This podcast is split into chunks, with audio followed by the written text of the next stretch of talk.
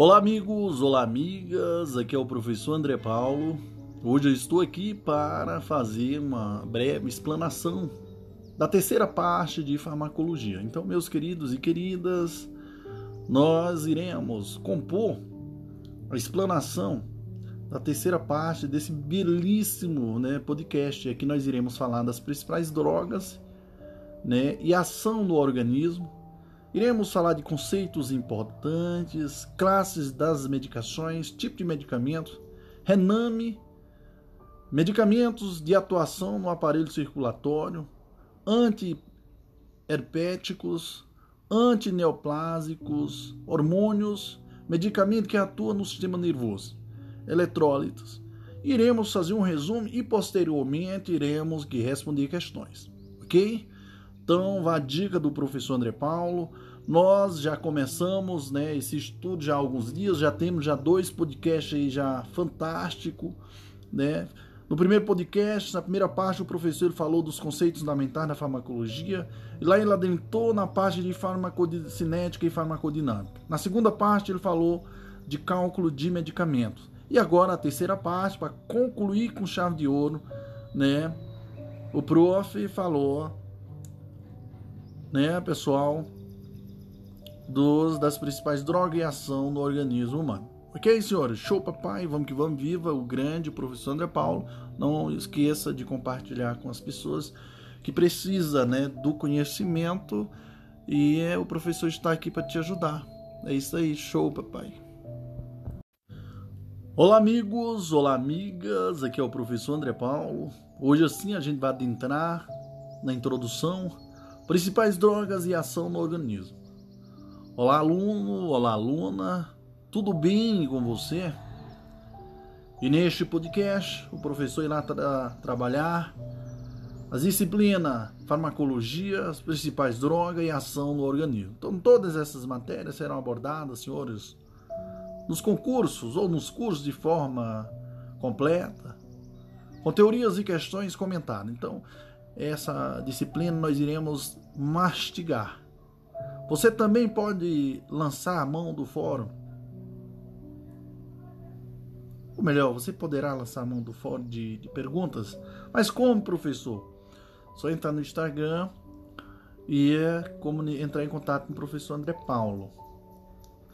Então, como eu falei para vocês, a primeira aula desse módulo né, se refere-se à base da farmacologia, conhecimentos iniciais para a realização que das demais aulas do módulo. Então foi a parte que nós vimos. Primeira aula nós vimos o que? Farmacocinética e farmacodinâmica.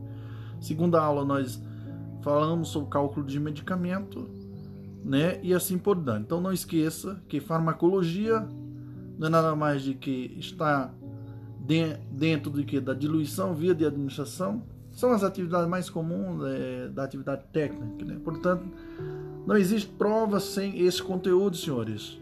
Durante esse módulo, veremos desde as definições pertinentes ao assunto, ao. Como eu falei para vocês, vimos toda a parte já de cálculo no, no segundo módulo e agora nós iremos adentrar é, na parte de, das as drogas e as ações no organismo. Então, um bom profissional, ele domina essas técnicas de diluição, administração de medicamento. E desde já, senhor, Desejo isso no final desse curso, desse podcast, que você escute com muito carinho e que você compartilhe que você tenha uma absorção perfeita do nosso conteúdo. Beleza, senhor, senhores? Sim, não esqueça que todo esse material ele tem o seu referencial, tá? Show papai, vamos que vamos, vivo prof. André Paulo. Olá amigos, olá amigas, aqui é o professor André Paulo. Hoje nós iremos adentrar no primeiro item né, desse podcast e aqui nós iremos falar dos conceitos importantes. E dentro desse primeiro item nós iremos frisar a terapia infusional, né, nós iremos conhecer. No item 1.2, 1.1 nós iremos falar da terapia infusional. No item 1.2 nós iremos abordar tipos, né? Quais os tipos? 1.3 soluções. 1.4 iremos abordar catéter heparinizado. Beleza? 1.5 bomba de infusão. Beleza, senhores? Senhores, fique ligado. Trabalho é 1.6, cuidado para a administração das drogas em bomba de infusão. 1. Senhores, aqui é um estudo completo, viu, pessoal? Aqui não tem moleza não, tá? Então, é 1.6. Depois iremos adentrar no, no, no, no, item no item 2, mas já é outra coisa, beleza? Show, papai, vamos que vamos, vivo, prof. André Paulo. Olá, amigos, olá, amigas, aqui é o professor André Paulo. Hoje nós iremos explanar né, toda a parte de alguns conceitos importantes, como eu falei, e agora nós iremos adentrar no item 1.1 e no qual falaremos da terapia infusional. O que, que é isso? A terapia infusional é uma técnica e um importante recurso para a administração de medicamentos, nutrição, soros ou reposição volêmica, né? reposição de sangue que circula pelo corpo, considerando um procedimento insubstituível e necessário em qualquer tratamento. Então, a terapia infusional é realizada por meio de acessos venosos periféricos e acessos venosos centrais, os quais podem ser intradérmicos, subcutâneos, intramusculares e endovenosos. Então, os dispositivos intravenosos periféricos podem ser agulhas, ou melhor, podem ser agulhados ou flexíveis, ao passo que os acessos venosos centrais são aqueles com dispositivos totalmente implantáveis. Beleza? Então não esqueça que a terapia infusional ela é uma técnica, uma técnica e um importante recurso para a administração do medicamento. Não esqueça disso. Nutrição, soros, reposição volêmica. Considerando um procedimento insubstituível e necessária em qualquer tratamento, pessoal. A terapia infusional é realizada por meio de acessos venosos periféricos e acessos venosos centrais, os quais podem ser intradérmicos, subcutâneos, subcutâneos, intramusculares e endovenosos. Quais são os dispositivos, senhores? Os dispositivos intravenosos periféricos podem ser agulhados ou flexíveis ao passo que os acessos venosos centrais são aqueles com dispositivos totalmente plantáveis. Beleza? É isso aí, meus queridos. Show, papai. Vamos, vamos. Viva quem? Prof. André Paulo. Olá, amigos. Olá, amigas. Aqui é o professor André Paulo. Hoje nós iremos ao item 2, é, 1.2, tipos né, de infusão. Vamos ter a terapia infusional. Quais são os tipos? Vamos ter embolos, infusão lenta, infusão rápida, infusão contínua. E vamos ter administração intermitente. Então nós vamos ter quais são os tipos? Vamos lá, os tipos, terapia infusional. Infusional nós vamos ter o que, pessoal? Bolos, infusão lenta, infusão rápida, infusão contínua e administração intermitente. Então iremos falar a bolos, né? Bolos, sei lá. Acho que é isso mesmo, né, senhores? Entenderam? É isso mesmo. então, a terapia em bolos, pessoal, refere-se à administração de uma medicação com o objetivo de aumentar rapidamente a sua concentração no sangue para um nível, para um nível eficaz. Beleza? A administração pode ser efetuada por via intravenosa, intramuscular, subcutânea e intratecal. Beleza? Observação aqui importante que eu quero deixar para vocês. Na administração em bolos, os efeitos adversos ocorrem ao mesmo tempo e velocidade que os efeitos terapêuticos, beleza? Então fica ligado. Nós vamos ter a infusão lenta. A infusão lenta não é nada mais de que na administração lenta nós podemos interromper imediatamente a administração caso seja observada qualquer reação. A infusão rápida é a administração intravenosa realizada entre 1 a 30 minutos. Seringa, né, pessoal? 1 a 30 minutos. Seringas, infusões em tempos menores. Bureta, né, que é infusões em tempo de que de maior do que 10 minutos. Vamos ter a infusão contínua, que é a administração realizada em tempo de em tempo maior do que 60 minutos. ininterruptamente, né? Administração intermitente, pessoal. O que, que é intermitente? Não contínua, por exemplo, de 6 em 6 horas. Para este tipo de terapia é importante a preocupação com a manutenção da permeabilidade do, do cateter, que permanecerá fechado nos intervalos da medicação. Ok? Para mais informações, é isso aí. Vê o Corém de Santa Catarina que ele fala muito bem sobre isso. Isso aí, senhores. Show, papai. Vamos, vamos viva quem? Prof. André Paulo.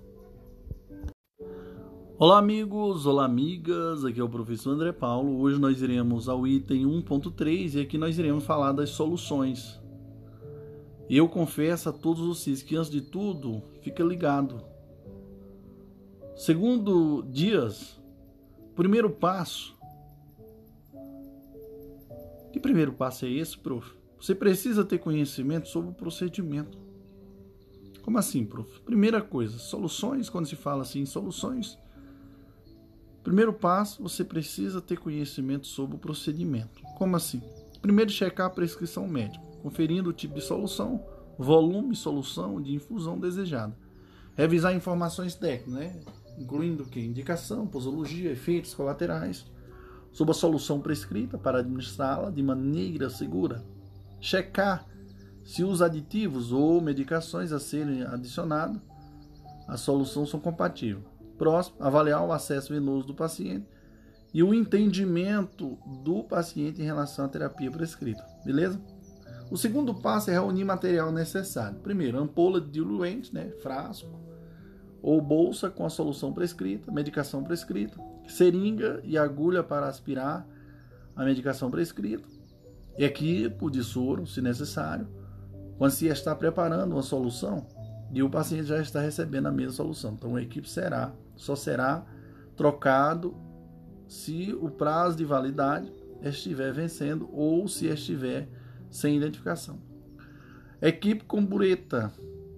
Se necessário, se um novo equipe for utilizado, este deve ser rotulado com data, hora de instalação e nome do profissional que instalou algodão com álcool, viu, pessoal? Terceiro passo: prepare, prepare e administração. Confira a prescrição mais uma vez. Lave as mãos, limpe a área do, a, limpe a área de trabalho e lave as mãos novamente. Remova o plástico protetor da bolsa ou frasco de solução. Faça a inspeção do frasco para observar possíveis partículas, alteração de cor, rachaduras ou vazamento, data de validade da solução. Prepare o rótulo da solução conforme a prescrição e anote a data, hora de início da infusão e o nome de quem preparou. Então, ao colocar o rótulo no frasco, lembre-se de que, ao pendurá-lo, este será invertido. Realize a com álcool a 70 e abra os frascos ou ampulas de medicamentos ou eletrólitos. Aspire com seringa e introduza no frasco da solução. É, adapte o frasco ou equipe e instale no paciente, controlando o fluxo de administração. Observe o, paciente, observe o paciente para sinais de reação adversa ao medicamento ou solução. Documente a troca de soro ou a instalação da solução no prontuário do cliente. Tomar alguns medicamentos necessários, melhor, alguns medicamentos necessitam de uma diluição maior após a primeira diluição. Precisa ser diluída em volumes maiores e para isso utiliza, utilizamos frasco de soro de 100 ml ou 250. Beleza? Então vamos lá, senhor. Entre os medicamentos podemos citar. Vamos lá, senhores, aqui é importantíssimo, viu, pessoal? A micacina, cuja diluição recomendada é de 5 mg por L, né? 5 mg por ml. Dessa forma, 5 500 mg deve ser diluído o quê? Em 50 ml e assim por diante. 1 grama em, mil, em 100 ml, viu pessoal? 1 grama. Vancomicina, diluição recomendada é de 50 ml para 500 ml. E a velocidade de infusão de até 100 até 10 ml. Ou aproximadamente que uma hora. Beleza? 500 em 50 a recomendação. Beleza, pessoal? A gentamicina, diluição recomendada 50 ml a 100, 50 a 100 ml para, ó, 50 ml a 100 para, para 80 mg a gentamicina. E a velocidade de infusão 30 minutos. 30 minutos a 2 horas. O Bactrim, a diluição recomendada é de 100 ml a 125 ml e o tempo de infusão é de 60 né, uma hora a 90 minutos. Atenção, atenção. Para diluirmos o medicamento em um volume maior, necessitaremos do frasco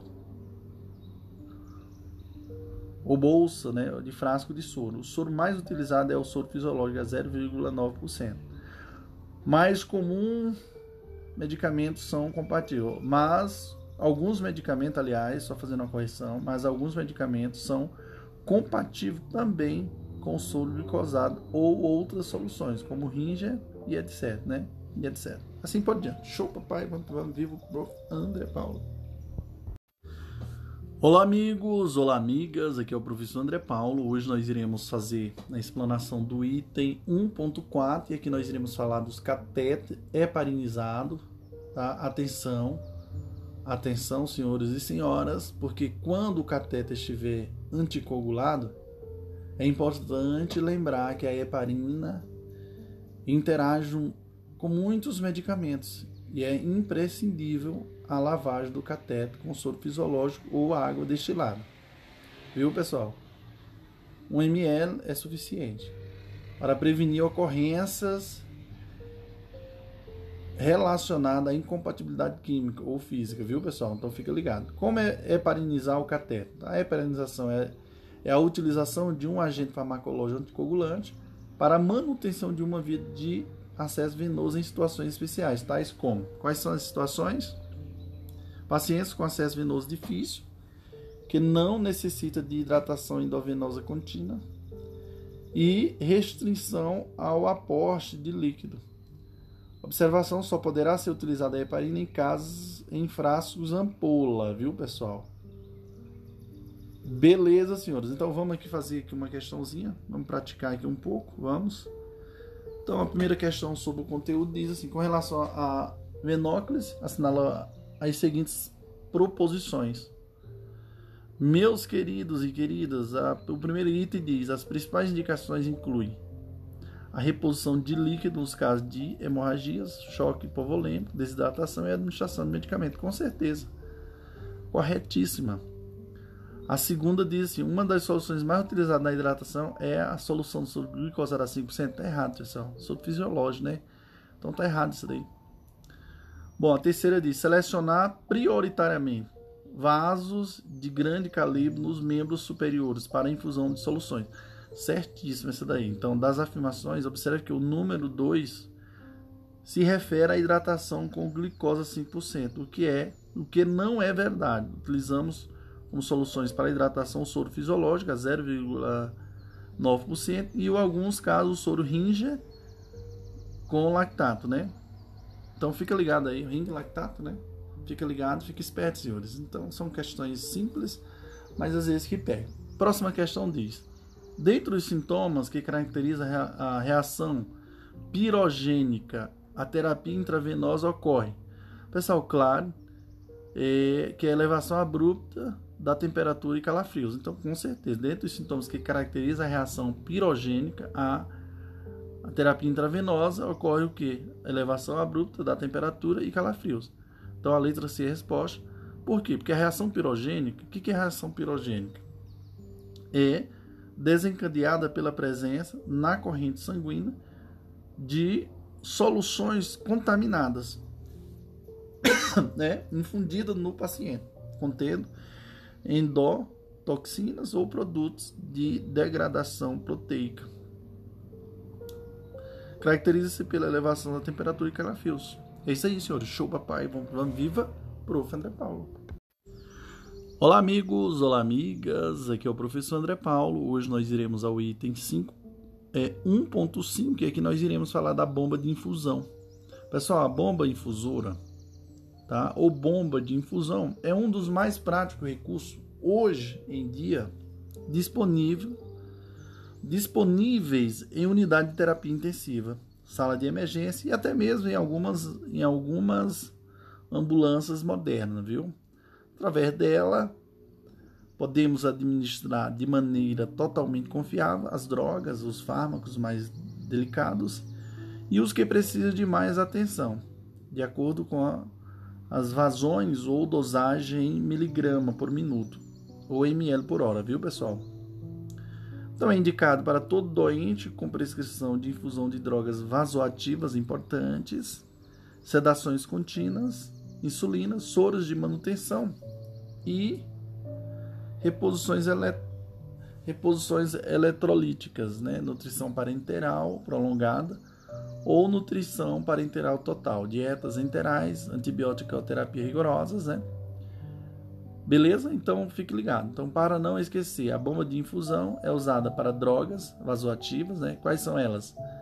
Noradrenalina, dobutamina, dopamina, vasopressina, nitroplusiato de sódio e adrenalina. Também usada para sedação, né, analgesia, no caso o pro, propofol, dormonide, né, que é o midazolam, fentanil e o e o precedex.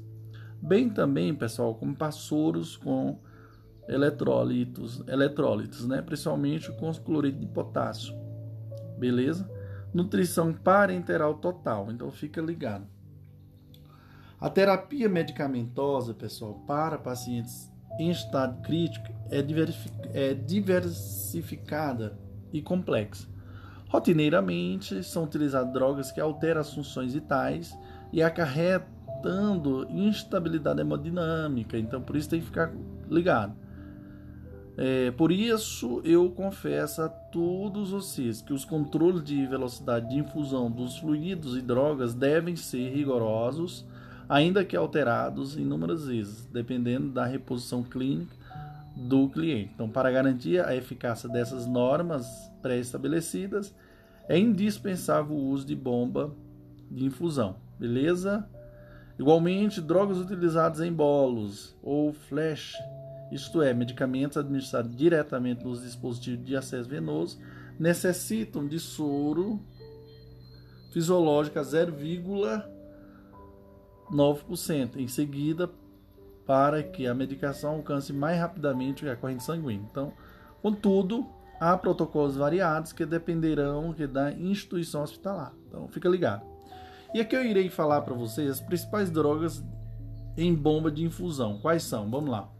Pessoal, primeira droga aqui que eu vou dizer para vocês, eu vou falar a droga, eu vou falar a indicação, a ação e o efeito colateral, beleza? Então, são coisas simples e que iremos agregar bastante. Então, a adenosina, a primeira droga, a adenosina é um antiarritmo, né, pessoal? A adenosina é um antiarritmo. Indicação: taquicardia. Não, taquiarritmia, aliás, a indicação é taquiarritmia supraventricular. A ação age na excitabilidade e na condutividade né, do estímulo elétrico. Efeito colateral do tórax, rush facial e cefaleia. A miodarona, né, antiarrítmico. A miodarona, ela é indicada, ela é indicação arritmias supraventriculares e ventriculares. A ação age na excitabilidade e na condutibilidade do estímulo cardíaco. E o efeito colateral dela, bradicardia e pigmentação violácea, né? Violácea. Beleza? Nós vamos ter também a alteplase, né, que é o trombolítico. É indicado para tromboembolia pulmonar né, e infarto agudo do miocárdio, viu, pessoal? É, ação, dissolução do trombo. Efeitos colateral, colaterais, arritmias, sangramentos e hipotensão. Nós vamos ter a atropina. A atropina, ela atua no sistema parasimpático. Age aumentando que é a condução do estímulo elétrico, né, que é mecanismo de ação. Aumento que é a frequência cardíaca, a atropina, viu, pessoal? Efeito colateral, nós vamos ter calor, rubor, taquicardia e palpitações.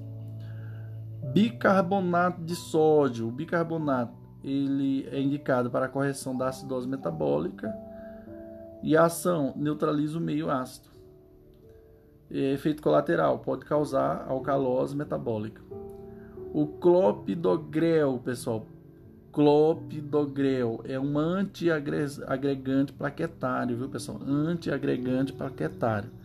Indicação: redução de eventos associados a aterosclerose, né? Redução de eventos associados à aterosclerose.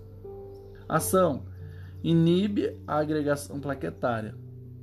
Inibe a agregação plaquetária. É, efeito colateral, sangramento, viu, pessoal? Dobutamina, nós vamos ter, ele é um cardiotônico não digitálico. É, indicação, correção de desequilíbrio hemodinâmico, né? E a ação ele estimula os receptores beta-adrenérgicos do músculo cardíaco, aumentando a força de contração. E, efeito colateral aumenta a frequência cardíaca. É, a dopamina, dopamina, indicação, correção de desequilíbrio hemodinâmico, ação, aumento do fluxo cardíaco e pressão arterial. Nós vamos ter como efeito colateral ataque e arritmia. Temos aqui também a epinefrina, pessoal, que é indicada para reanimação cardiopulmonar, reações anafiláticas e asma. Viu? Ação, vasoconstrição periférica, pessoal. E diminuição do débito urinário. Nós vamos ter como efeito colateral diminuição do débito urinário, visão turva e fotofobia. Iremos ter também o streptokinase, né, que é um trombolítico, é indicado para tromboembolia pulmonar, infarto agudo do miocárdio também. Tem como mecanismo de ação de solução dos trombos e efeito colateral nós vamos ter arritmia, sangramento e hipotensão. A fenitoína, que é um, a mesma coisa do dental, que é um anticonvulsivante. A indicação dele é a prevenção de convulsões, de convulsões age no córtex, né? no córtex motor, inibindo que a propagação da crise. Efeito colateral, nós vamos ter ataxia, é, nistagmo, diplopia, depressão de ácido fólico. Depressão de, de ácido fólico. A lidocaína, que é um antianestésico, é, antiarrítmico, né, pessoal? A, é, indicação, arritmias cardíacas, indicado para arritmia cardíaca. É, ação age no sistema de condução elétrica do coração. Efeito colateral, confusão mental e alteração do comportamento. Vamos ter o mon, é, manitol, que é um diurético osmótico, viu, pessoal? É indicado para edema cerebral, manitol. E age diminuindo o edema por, por diferença de concentração. Tá? Então a ação dele ele age na diminuição, age diminuindo que o edema por diferença de concentração. O efeito colateral nós vamos ter a desidratação, cefaleia, náusea e vômito. Midazolam, que é a mesma coisa do dormonide, que é o benzodiazepínico, né, pessoal? É indicado para sedação, crise convulsiva, mió, relaxante e ansiolítico.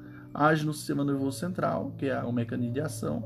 E efeito colateral, nós vamos ter dependência química, ataxia, diplopia, tontura e amnésia. Pessoal, o nitratos e nitroglicerina. Nitratos e nitroglicerina eles são vasodilatador coronariano, viu, pessoal? Indicação: angina instável e, e estável. É, mecanismo de ação: nós vamos ter, ele é um vasodilatador arterial, diminuindo que o consumo de oxigênio. E efeito colateral, hipotensão e sincopes. Nitroplusiato de sódio, vasodilatador também arterial, né? E venoso. Cuidado, porque os nitratos, tem os nitratos, nitro glicerina que é o vasodilatador coronariano, que é, que é indicado para angina instável e instável e estável. É um vasodilatador arterial, atua causando que? Vasodilatação arterial, diminuindo o consumo de oxigênio. Efeito colateral, hipotensão e sincopes. Já o nitroplusiato, pessoal, de sódio, é um vasodilatador arterial e venoso. Ele é indicado em emergências hipertensivas, tá? Vasodilatador, atua, a, ação, vasodilatador arterial e venoso. Efeito colateral, hipotensão. Noradrenalina, pessoal, é uma droga vasopressora, indicada em choque sepsis, situações de baixa resistência periférica. É, ação age melhorando que a resistência vascular periférica, podendo diminuir o débito cardíaco.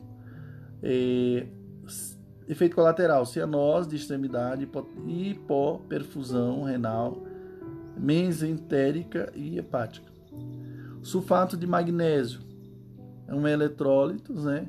Ele atua, pessoal, como eu falei para vocês, a noradrenalina é uma droga vasopressora, né? Decorou? Atua, é indicada para choque sepsis, situações de baixa resistência periférica.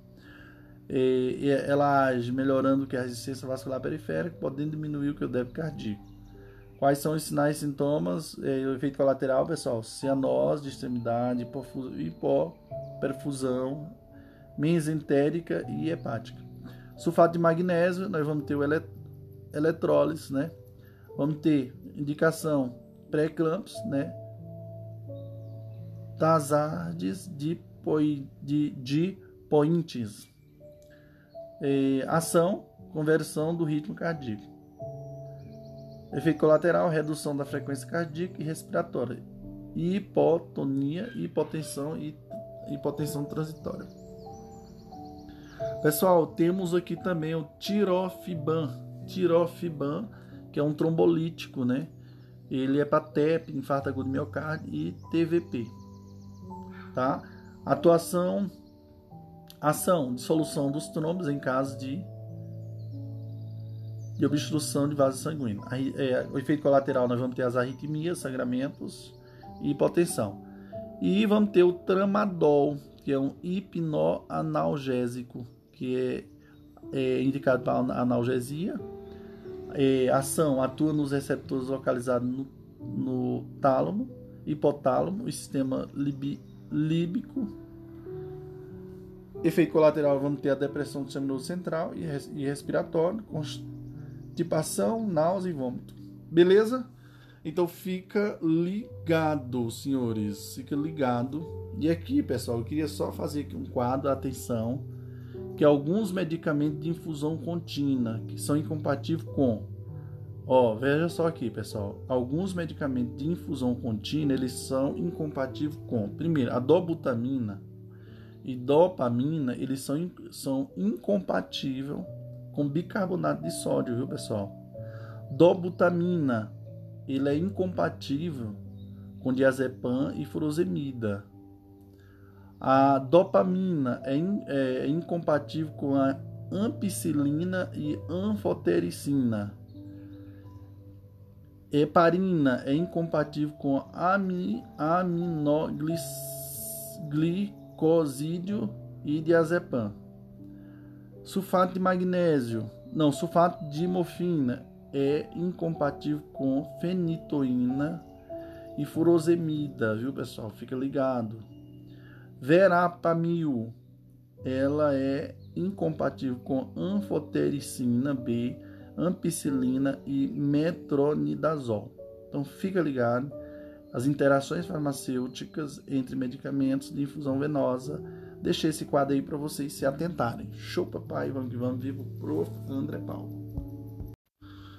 Olá amigos, olá amigas, aqui é o professor André Paulo. Hoje nós iremos conversar um pouco né, sobre o item 1.6 e aqui nós iremos falar sobre os cuidados para a administração das drogas em bomba de infusão. Então, a partir desse momento, temos um resumo retirado de experiência né, de, de um técnico de enfermagem de 2018. Então, esses cuidados são extremamente importantes para a administração da droga, né, de drogas na UTI ou em situações de emergência. Então, quais são os cuidados? Primeiro, estabelecer critério para a diluição das drogas por meio de protocolos institucionais. Segundo, observar o aspecto da solução antes e durante a administração. Terceiro, conhecer a ação, estabilidade e a interação medicamentosa das drogas. Quarto, observar a incompatibilidade medicamentosa. E, quinto, realizar preparo prévio da droga antes do termo da infusão das drogas atual. Sexto, calcular a dosagem das drogas em MCG. Sétimo, controlar rigorosamente a velocidade de infusão das drogas. Oitavo, conhecer quais drogas são fotossensíveis. Próxima, né, nona, conhecer quais drogas aderem ou não, aderem ou são absorvidas pelo plástico. Nesses casos, utilizar frasco de vidro ou polietileno e equipe de polietileno. Décimo, ter o peso do paciente atualizado e o décimo primeiro, observar sinais de desidratação antes de iniciar a infusão da droga. Beleza? Bom, lembre-se de considerar também, quanto aos sinais vitais, devemos observar e comunicar sobre variações de sinais vitais do paciente por meio de aferição e monitorização contínua. Próxima, observar e continuar alterações, observar e comunicar alterações do traçado eletrocardiográfico e o próximo, realizar a leitura da PVC a cada hora ou conforme a prescrição de enfermagem. Então, quanto ao débito urinário, nós devemos controlar volume urinário e observar aspecto a cada hora ou conforme prescrição de enfermagem. Próximo, controlar variações da função renal através de que da diminuição ou aumento do débito cardíaco não do débito urinário, aliás. Então, controlar variações da função renal através da diminuição ou aumento do débito urinário, acompanhamento dos valores de ureia, creatinina e cre creatense de creatinina. Realizar rigoroso controle hídrico e realizar balanço hídrico. Então, quanto à perfusão de extremidade, devemos acompanhar variações do pulso e perfusão periférica, manter a extremidade protegida das perdas de calor, observar para não garrotear membros, realizar rodízio de manguito, né, de pressão arterial, bem como avaliar preenchimento capilar. Quanto aos dispositivos venosos, devemos administrar a droga de preferência por catéter venoso central, se possível em via exclusiva ou menos manipulada. Próximo, lavar a via do catéter com menor volume possível. Próximo, restringir números de extensão, de extensões e dispositivos na via da droga. Próximo, manter dispositivo venoso pévio. Próximo, dar preferência para punções de veias calibrosas, como, como veia cefálica ou basílica, se acesso venoso periférico. Próximo, não administrar outros medicamentos em bolos pela via utilizada para infusão da droga. Próxima, observar a presença de infiltração e sinais de hiperemia local. Bom, queridos, chegamos ao momento de parar um pouco de aprender conhecimentos teóricos e ver como esses conhecimentos são cobrados nas bancas de concurso. Entenderam? Então vale a pena agora uma revisão antes de ler e ver como as questões são são pensadas. Momento ótimo de fazer um esquema, por isso vou te dar mais uma ajudinha. Beleza, senhores? Então vamos lá, fazendo aqui uma revisão. Lembrando que a terapia infusional ela é utilizada para fazer o que? Medicamento, nutrição, soros e reposição volêmica. Né? Quais os acessos? Temos os acessos periféricos e centrais, né, senhores? Terapia infusional, ela tem alguns tipos. Quais, quais são? A infusional temos é, a embolos, infusão lenta, infusão rápida, infusão contínua e administração intermitente. As soluções, nós temos a terapia infusional, nós temos o que? As soluções é, de acordo com a precisão que é médica, reconstituição e diluição e acesso. Então isso é importante. Bombas de infusão, ela é utilizada para as drogas vasoativas, soros com eletrólise, sedação analgésica, sedação e analgesia e nutrição parenteral.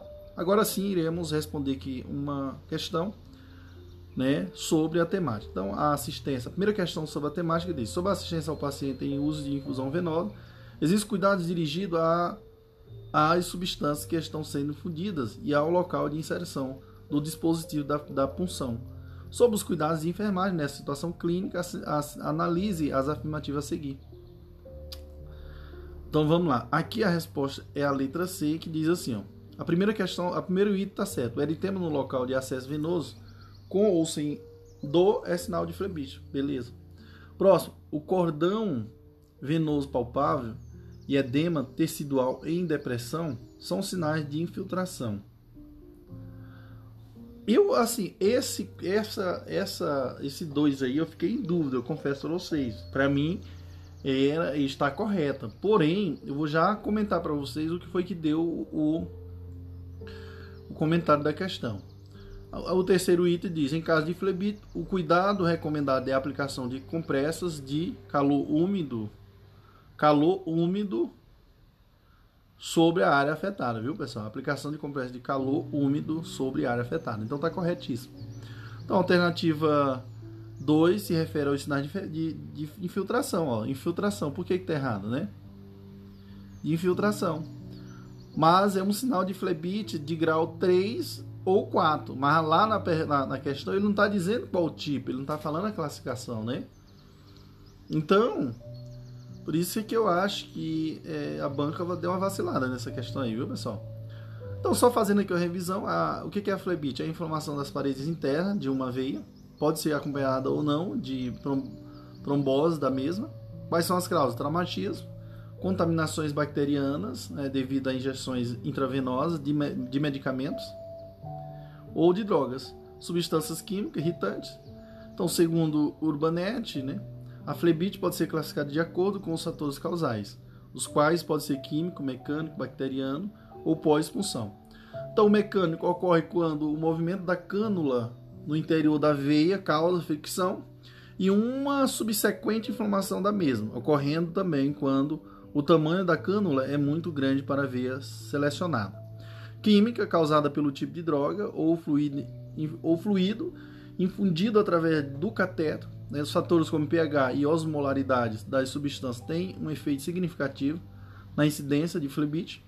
Temos a bacteriana, né, senhores, que ocorre pela entrada de bactéria no interior da veia, começando com uma resposta inflamatória pela inserção do cateto, com posterior colonização por bactéria no local. Então, a flebite bacteriana pode gerar significativas complicações para o paciente devido ao seu potencial de desenvolvimento de sepsis sistêmica. Pós-expulsão torna-se manifesto de 48 a 96 horas após a retirada do cateto. A sua ocorrência está relacionada especialmente ao material né, do dispositivo e ao tempo de permanência deste. Queria só fazer aqui uma observação que existe uma escala de classificação de flebite. Então existe o que?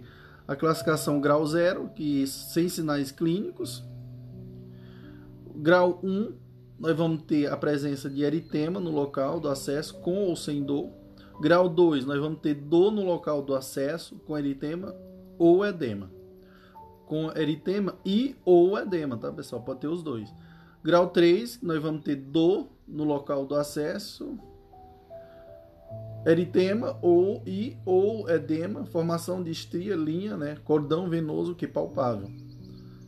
É, e o 4, dor no local do acesso, do acesso, eritema e ou edema, formação de estria, linha, cordão venoso palpável, né, maior do que 2,5 centímetro, 2,5 centímetro de comprimento e drenagem purulenta. Beleza? Então fica a dica aí do prof. André Paulo.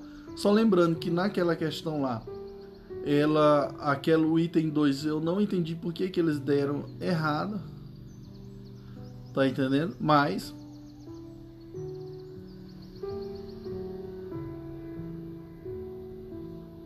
Beleza? Porque o grau 3, ó, né, ó, cordão venoso palpável, né? Eritema, e lá tá dizendo isso no, no na questão. Não sei porque que deram. É edema tecidual, né? Não? Pode ter. Será se é devido à palavra em depressão?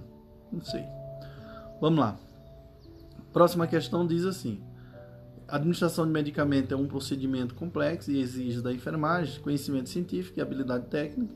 No caso da administração de ampicilina, tem-se, entre outros entre outros, como cuidados de enfermagem. Pessoal, aqui a resposta é o 3, que diz assim: administrar com rapidez. Administrar com rapidez para evitar a formação de cristais na agulha de punção. Tá? Então a única que está correta é essa daí. Então a ampicilina ela é um antibiótico semissintético derivado do núcleo fundamental que é das penicilinas. As penicilinas têm por característica a formação de cristais, portanto, não se deve utilizar a mesma agulha de diluição para a administração. E sua administração deve ser rápida, viu, pessoal? Então fica ligado, fica a dica do prof. André Paulo. Beleza? Próxima questão diz: o uso de soluções padrões de alguns medicamentos varia conforme define os serviços essenciais, respeitando, logicamente, os critérios farmacológicos da droga Nesse sentido, verifica-se que vários serviços de cuidados intensivos regulamentam o preparo de solução padrão de noradrenalina com o uso de uma ampola desta droga. Então, na concentração de 2 mg por 4 ml e um frasco de soro glucosado a 5% de 250 ml. Considerando a situação assim, é correto afirmar que ao dobrar a noradrenalina e manter o volume do soro glucosado, a solução é classificada como concentrada. Então, a letra A, a resposta correta. Então, a solução de noradrenalina, que é utilizada como protocolo em vários hospitais, é a de uma ampola para ó, uma ampola para, para, para 246 ml de, de soro glucosado, viu pessoal? Ó, uma ampola para 250 246 ml de soro glucosado. Então, cada vez que se dobra a quantidade de droga, ela recebe o nome de concentrada, duplamente concentrada. E assim sucessivamente. Então, aumentar o volume do soro ou diminuir a quantidade da droga não levará ao resultado desejado, viu, pessoal? Então, fica ligado aí. É isso aí. Show, papai. Vamos que vamos. Viva quem? O prof. André Paulo. Olá amigos, olá amigas, aqui é o professor André Paulo. Hoje nós iremos ao item 2, né? E aqui nós iremos falar da classificação das medicações. E dentro desse item 2, nós iremos trabalhar o item 2.1, que iremos falar quanto à origem, né? A classificação dos medicamentos quanto à origem. Iremos falar também do 2.2.2, que iremos falar da classificação quanto ao modo de ação e o 2.3, que iremos falar a classificação da medicação de acordo é, quanto à natureza da enfermidade. Então, pessoal, essa parte aqui é bem importante, eu quero que vocês fiquem atentos, viu? Porque são muito bacanas essa parte aqui, viu? E depois, pessoal, nós vamos fazer um trabalho assim de indicação de todos os medicamentos para que serve, viu? Então, fica ligado. Então, o podcast aqui tá um espetáculo, viu? Show, papai, vamos, vamos, vivo, prof. André Paulo. Olá amigos, olá amigas, aqui é o professor André Paulo. Hoje nós iremos adentrar aqui na classificação dos medicamentos, né? O item 2.1 e nós iremos falar que as medicações ela pode ser classificada quanto à origem. E quais são, professor? Nós temos os minerais, que são os cálcios, né? É cálcio, exemplo, né? Sódio, magnésio e ferro. Nós temos os medicamentos de origem animais, né? Que temos o que é a insulina e a heparina. Temos o que de origem vegetais e temos os semissintéticas, as semissintéticas, que é resultante de reações químicas em laboratório nos, nos fármacos naturais. Exemplo, nós vamos ter a papoula, a morfina e a heroína. As sintéticas nós vamos ter são produzidas unicamente em laboratório. Exemplo, a aspirina. Beleza? É isso aí, senhores. Show, papai. Vamos, vamos, viva quem? Prof. André Paulo. Olá amigos, olá amigas, aqui é o professor André Paulo. Hoje nós iremos falar da classificação dos medicamentos quanto ao modo de ação. Então, mais precisamente no item 2.2, então a origem dos medicamentos, quanto ao modo de ação, nós vamos ter etiológicos que tratam a causa da doença, é o exemplo é os antibióticos, os antibióticos e os antifúngicos.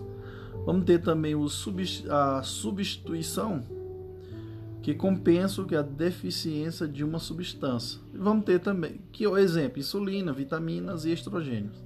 Vamos ter também a, os sintomáticos, que alivia os sintomas de doenças como febre, da doença, como febre, dor, edema e insônia, viu? Show, papai, vamos que vamos. Viva o prof. André Paulo.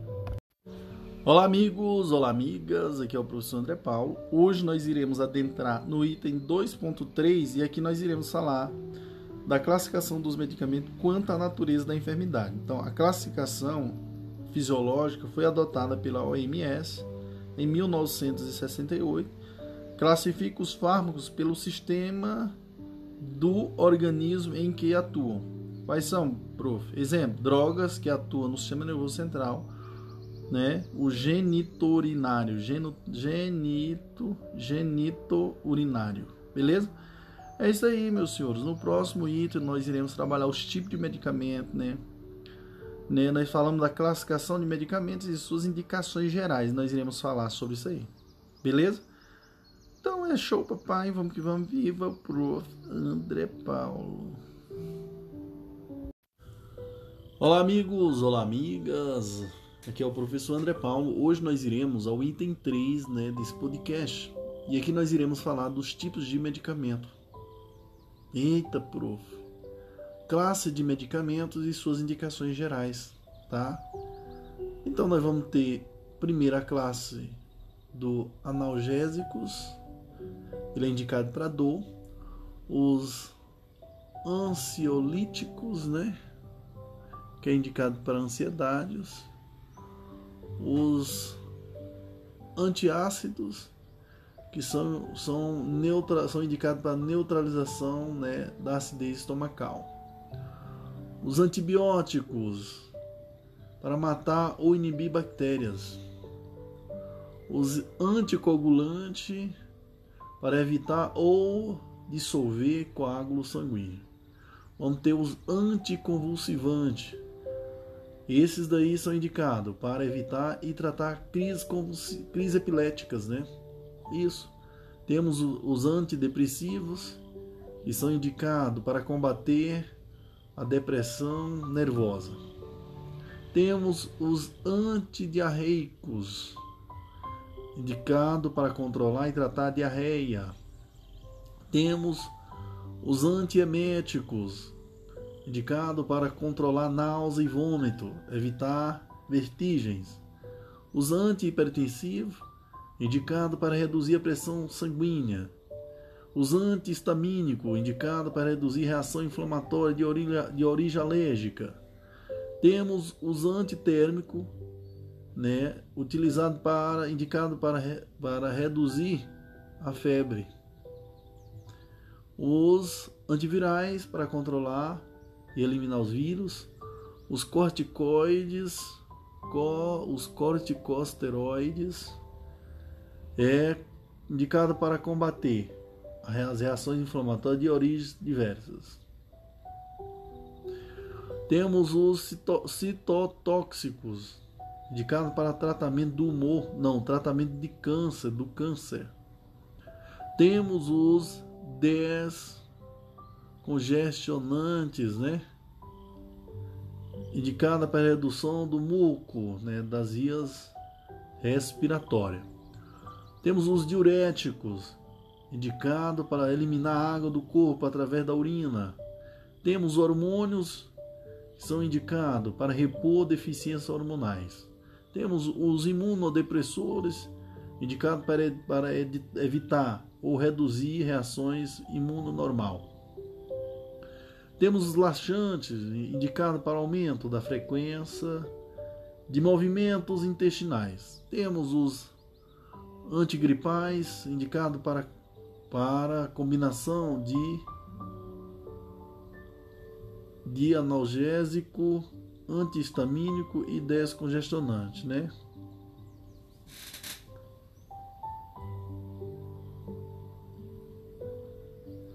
Temos o sedativo, que é indicado para, para indutores do sono. Vasodilatadores, indicado para aumentar o calibre dos vasos sanguíneos, combatendo que é a angina. Temos também os broncodilatadores, que é indicado para dilatar os broncos, facilitando a respiração. É isso aí, senhores. Posteriormente iremos adentrar em cada um desses tipos de medicamento. Show, papai, vamos que vamos. Viva ao Prof. André Paulo. Olá, amigos, olá, amigas. Aqui é o professor André Paulo. Hoje eu começo esse podcast agradecendo a Deus, né, pelo esse momento, um momento de muita concentração, um momento de glória, de muita conquista e de conhecimento compartilhado. E hoje a gente dá início, né, ao item 3.1 e aqui nós iremos adentrar dentro das drogas mesmo, ou seja, iremos comentar as drogas mais importantes os tipos de drogas mais importantes. Aqui eu começo falando sobre os analgésicos. São dois tipos. Quais são? Os narcóticos e os não narcóticos. Os narcóticos são os opioides, né? Os narcóticos são opioides agem em nível central, pode causar dependência, constipação e náusea. O exemplo dos narcóticos são a morfina, metadona e o tramadol. Os não narcóticos, prof, quem são? Os não narcóticos, narcóticos agem em nível de nível periférico, dores moderadas, ou seja, agem em nível periférico, dores moderadas. Exemplo aqui dos não narcóticos, tem o dipirona, paracetamol, que é uma ação anti-inflamatória e antitérmica, viu, senhores? Beleza? É, vamos responder uma questão aqui, prof. Vamos, prof. Então, a, a, aqui a próxima questão, sexta questão sobre a temática diz: os, op, os opioides são medicamentos usados quando o paciente oncológico apresenta dores fortes, dores de forte intensidade. É comum essas medicações causarem reações indesejadas, as quais devem ser conhecidas pelo enfermeiro para que ele possa avaliar a necessidade dos cuidados em cada caso. São efeitos colaterais esperados no uso dos opioides. Depressão respiratória e plurido, senhores. Então, a letra C, a resposta. Em cada alternativa há uns sintomas, apenas a letra C, que são apresentados dois sintomas. Beleza? Beleza, prof. Vamos nos aprofundar um pouco, senhores? Senhores e senhoras, os opioides, usados abusivamente, produz um quadro de intoxicação, caracterizado por sedação, alteração do humor, predominando a euforia. E miose, né, que é excetuando excetuando o que, pessoal? A meperidina.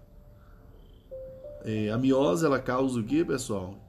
a midria, é, aliás, ó, a miose, né, senhores, pode ter um, é uns sintomas, excetuando que a meperidina, que causa midríase, beleza? Então fica ligado. Com o aumento da dose pode ocorrer uma superdosagem, overdose, né, acidental, é, mais frequente, mais frequente ou intencional, tentativa de suicídio o que requer atendimento médico de emergência. No uso regular, a via oral pode apresentar miose, xerostomia, constipação, diminuição da diurese, náusea, vômito, sonolência, enfraquecimento dos dentes, dificuldade de concentração e de evocação redução do desejo e do desempenho sexual, dificuldade de relacionamentos e problemas no trabalho e financeiro. No uso endovenoso pode ocorrer coceira, sensação de prazer extremo, sensação de calor no corpo, esquecimento do mundo e mãos e pés pesados. Ok? No que diz respeito à intoxicação acidental, senhores, ocorre em pessoas com baixa tolerância à substância, ao uso associado a outras drogas depressoras do sistema nervoso central ou a uma varia, variação abrupta da dose. O quadro clínico da overdose é normalmente aguda, a rápida estimulação cerebral, seguida de depressão do sistema nervoso central, obnuli, obnu, bilação da consciência ou coma, depressão respiratória, diminuição da atividade cardíaca e, em casos mais graves, convulsões e morte. Ok, senhores? Show, papai. Vamos que vamos. Viva o Prof. André Paulo. Que show, que espetáculo. Olá amigos, olá amigas, aqui é o professor André Paulo. Hoje nós iremos ao item 3.2 e aqui iremos falar dos antitérmicos. Antitérmicos, antipiréticos. O que são isso, prof? São medicamentos utilizados para diminuir a temperatura corporal causada por inflamações, infecções e desidratações. Age inibindo a enzima ciclooxigenase. Beleza? Exemplo aqui dos antitérmicos e anti, antipiréticos: o ibuprofeno, paracetamol, dipirona e a ESO. É isso aí, senhores. Show, papai. Vamos que vamos, vivo, prof. André Paulo. Olá, amigos. Olá, amigas. Aqui é o professor André Paulo. Hoje nós iremos explanar o item 3.3 e aqui nós iremos falar do, dos anti-inflamatórios. Então, são dois, e aqui eu começo falando dos. São dois tipos, né? Os esteroidais, né, que é o dexametasona e a hidrocortisona. E aqui eu começo falando da dexametasona, que é um corticoide.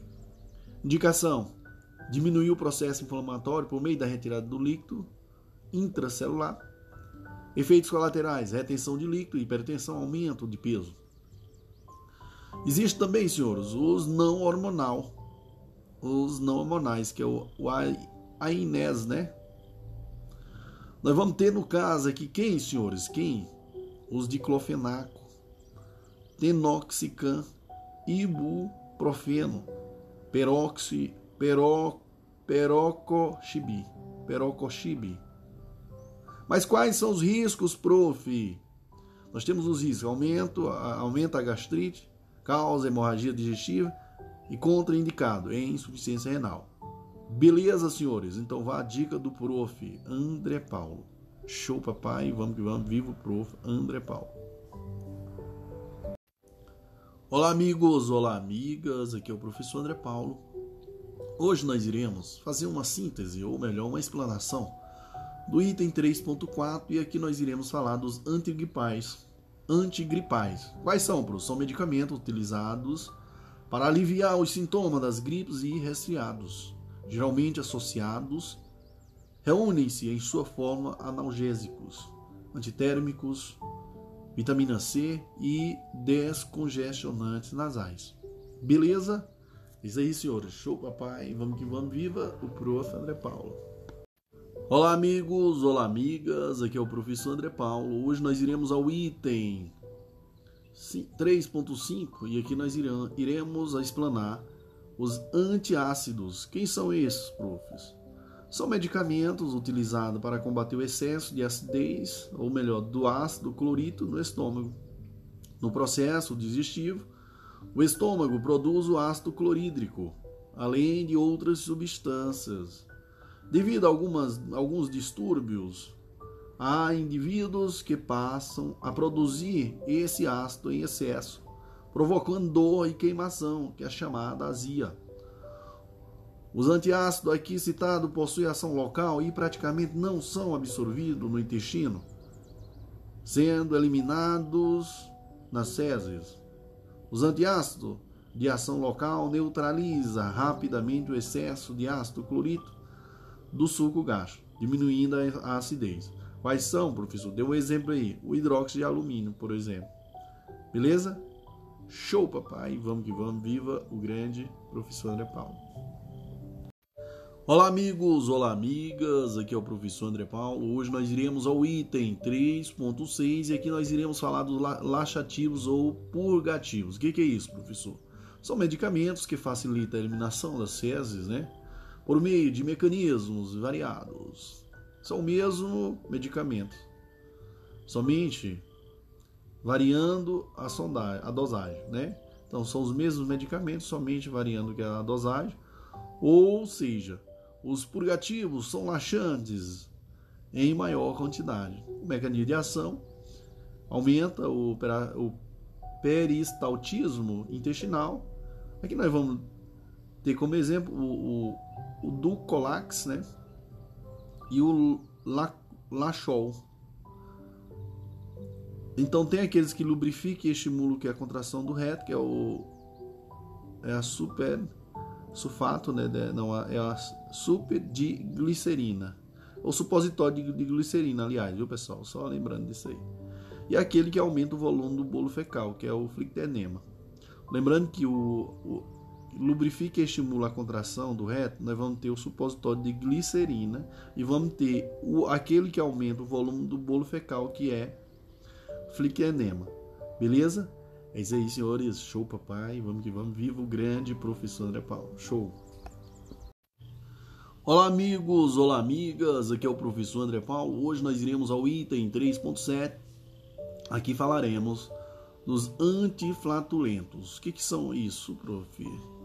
São medicamentos utilizados para a eliminação de gases formados pelo trato gastrointestinal. Os gases são formados normalmente no processo de digestão dos alimentos. Em alguns casos, há formação exagerada de gases devido a problemas associados à alimentação errada, mau funcionamento do estômago e intestino, e ainda mastigação incorreta dos alimentos. E aqui eu vou dar um exemplo de um antiflatulento, é o dimeticona. Beleza, senhores? Show, papai. Vamos que vamos. Vivo, prof. André Paulo. Olá, amigos. Olá, amigas. Aqui é o professor André Paulo. Hoje nós iremos explanar aqui o item 3.4 e que falaremos dos. Não, 3.8, aliás, senhores, só fazendo a correção, iremos explanar 3.8, né? E aqui nós iremos falar dos antiespasmóticos. E são isso, prof. São medicamentos utilizados para diminuir a frequência e a força de contração da musculatura lisa, aliviando assim a dor. Aqui nós vamos ter o Buscopan e o Atroveron. Atenção, atenção, atenção, atenção. Espasmas são contrações involuntárias da musculatura lisa, estômago, intestino, útero e bexiga. Beleza? Beleza, prof? Show, papai. Olá amigos, olá amigas, aqui é o professor André Paulo. Hoje nós iremos falar né, do item é, 3.9 e aqui falaremos da reidrata, de reidratantes orais. Mas o que, que é isso, Pro? São substâncias utilizadas para repor rapidamente água e sais minerais essenciais ao organismo, que passa por processo de desidratação. Por exemplo, a pedialite e soro caseiro. Beleza? Beleza, prof. Show, papai. Olá, amigos. Olá, amigas. Aqui é o professor André Paulo. Hoje nós iremos ao item 3.10 e aqui iremos falar dos hepatoprotetores. O que, que são isso, pessoal? São medicamentos utilizados para a proteção das células do fígado e contribuem para o equilíbrio funcional do mesmo. Modo de ação, prof. Qual o modo de ação, prof? De maneira simplificada, os, os hepatoprotetores são substâncias ricas em aminoácidos que são utilizadas pelo fígado na produção de enzimas que irão degradar o álcool e as gorduras ingeridas. Exemplo aqui, o Epoclé, associação de, de vitamina B, B6, né? E aminoácido, ok? É isso aí, senhores. Show, papai. Vamos que vamos. Viva o prof. André Paulo. Que gratidão. Glória ao Senhor.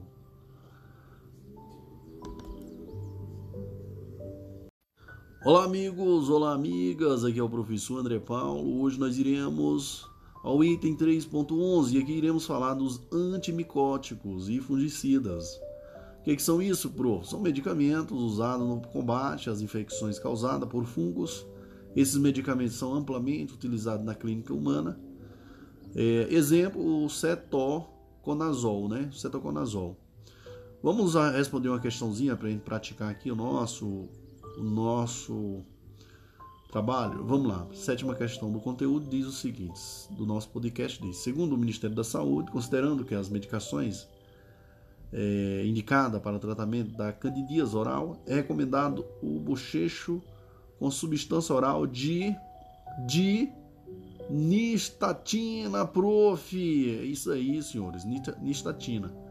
Então a letra D. Então só fazendo aqui uma uma revisão aqui em relação às outras as outras letras, mas a correta é a letra D que diz que é a nistatina, tá? Então, ó, vamos só lembrar que o pantoprazol, pantoprazol reduz a acidez da mucosa gástrica. o rosuvastatina, redução do que? Colesterol. Metronidazol, antibiótico e antiparasitário. Nistatina, antifúngico. E a civastatina, redução do colesterol. Beleza, senhor? Beleza, prof. Que emoção. Show, papai. Vamos que vamos. Olá, amigos! Olá, amigas! Aqui é o professor André Paulo. Hoje nós iremos ao item 3.12 e aqui nós iremos falar das vitaminas. O que, que, é isso, prof? Então, as vitaminas são substâncias essenciais para o bom funcionamento do, do organismo. Em geral, são obtidas por meio de uma dieta alimentar adequada e são necessárias em pequenas quantidades. Alguns produtos apresentam apenas uma ou várias vitaminas associadas. A falta de vitamina no organismo pode ser resultado de uma dieta inadequada devido à pobreza, ignorância, tabus alimentares, dentição insatisfatória, má absorção alimentar, necessidade de necessidade aumentada, como em mulheres grávidas, lactação, crescimento e certas doenças como o raquitismo. O uso abusivo, além de ser caro, pode levar a manifestações tóxicas e as reações adversas que são especificadas para cada vitamina. Beleza? Então vamos aqui especificar. Ó, a vitamina A, ela é indicada para quê? A vitamina A, ela serve para quê? Para pele, cabelo, né? E visão. Vitamina B, musculatura e nervos, além de participar na formação das herbáceas. Vitamina C, radicais livres e imunidade. Vitamina D, absorção de cálcio. Vitamina E, radicais livres e fertilidade. Vitamina K, coagulação. Beleza? Beleza, prof. Show, que emoção. Show, papai. Vamos que vamos. Viva o prof. André Paulo. Olá, amigos, olá, amigas. Aqui é o professor André Paulo. Hoje nós iremos ao item 3.13 e aqui iremos falar dos antibióticos. Então, o que, que são os antibióticos? São compostos químicos produzidos por seres vivos e modificados quimicamente em laboratórios, sendo capazes de inibir ou destruir as bactérias. A infecção é agressão causada por um microorganismo, um microorganismo, geralmente bactérias e fungos, ao nosso organismo. O uso de antibióticos prejudica a flora intestinal, podendo causar diarreia, infecções causadas por bactérias gram positivas são mais comuns no sistema respiratório, né? E as causadas por gram negativa no sistema urinário. Beleza, senhores. Beleza, prof. Que emoção. Show, papai. Vamos que vamos. Olá, amigos. Olá, amigas. Aqui é o professor André Paulo. Hoje nós iremos ao item 3.14. E aqui iremos falar dos cos, é, corticosteroides.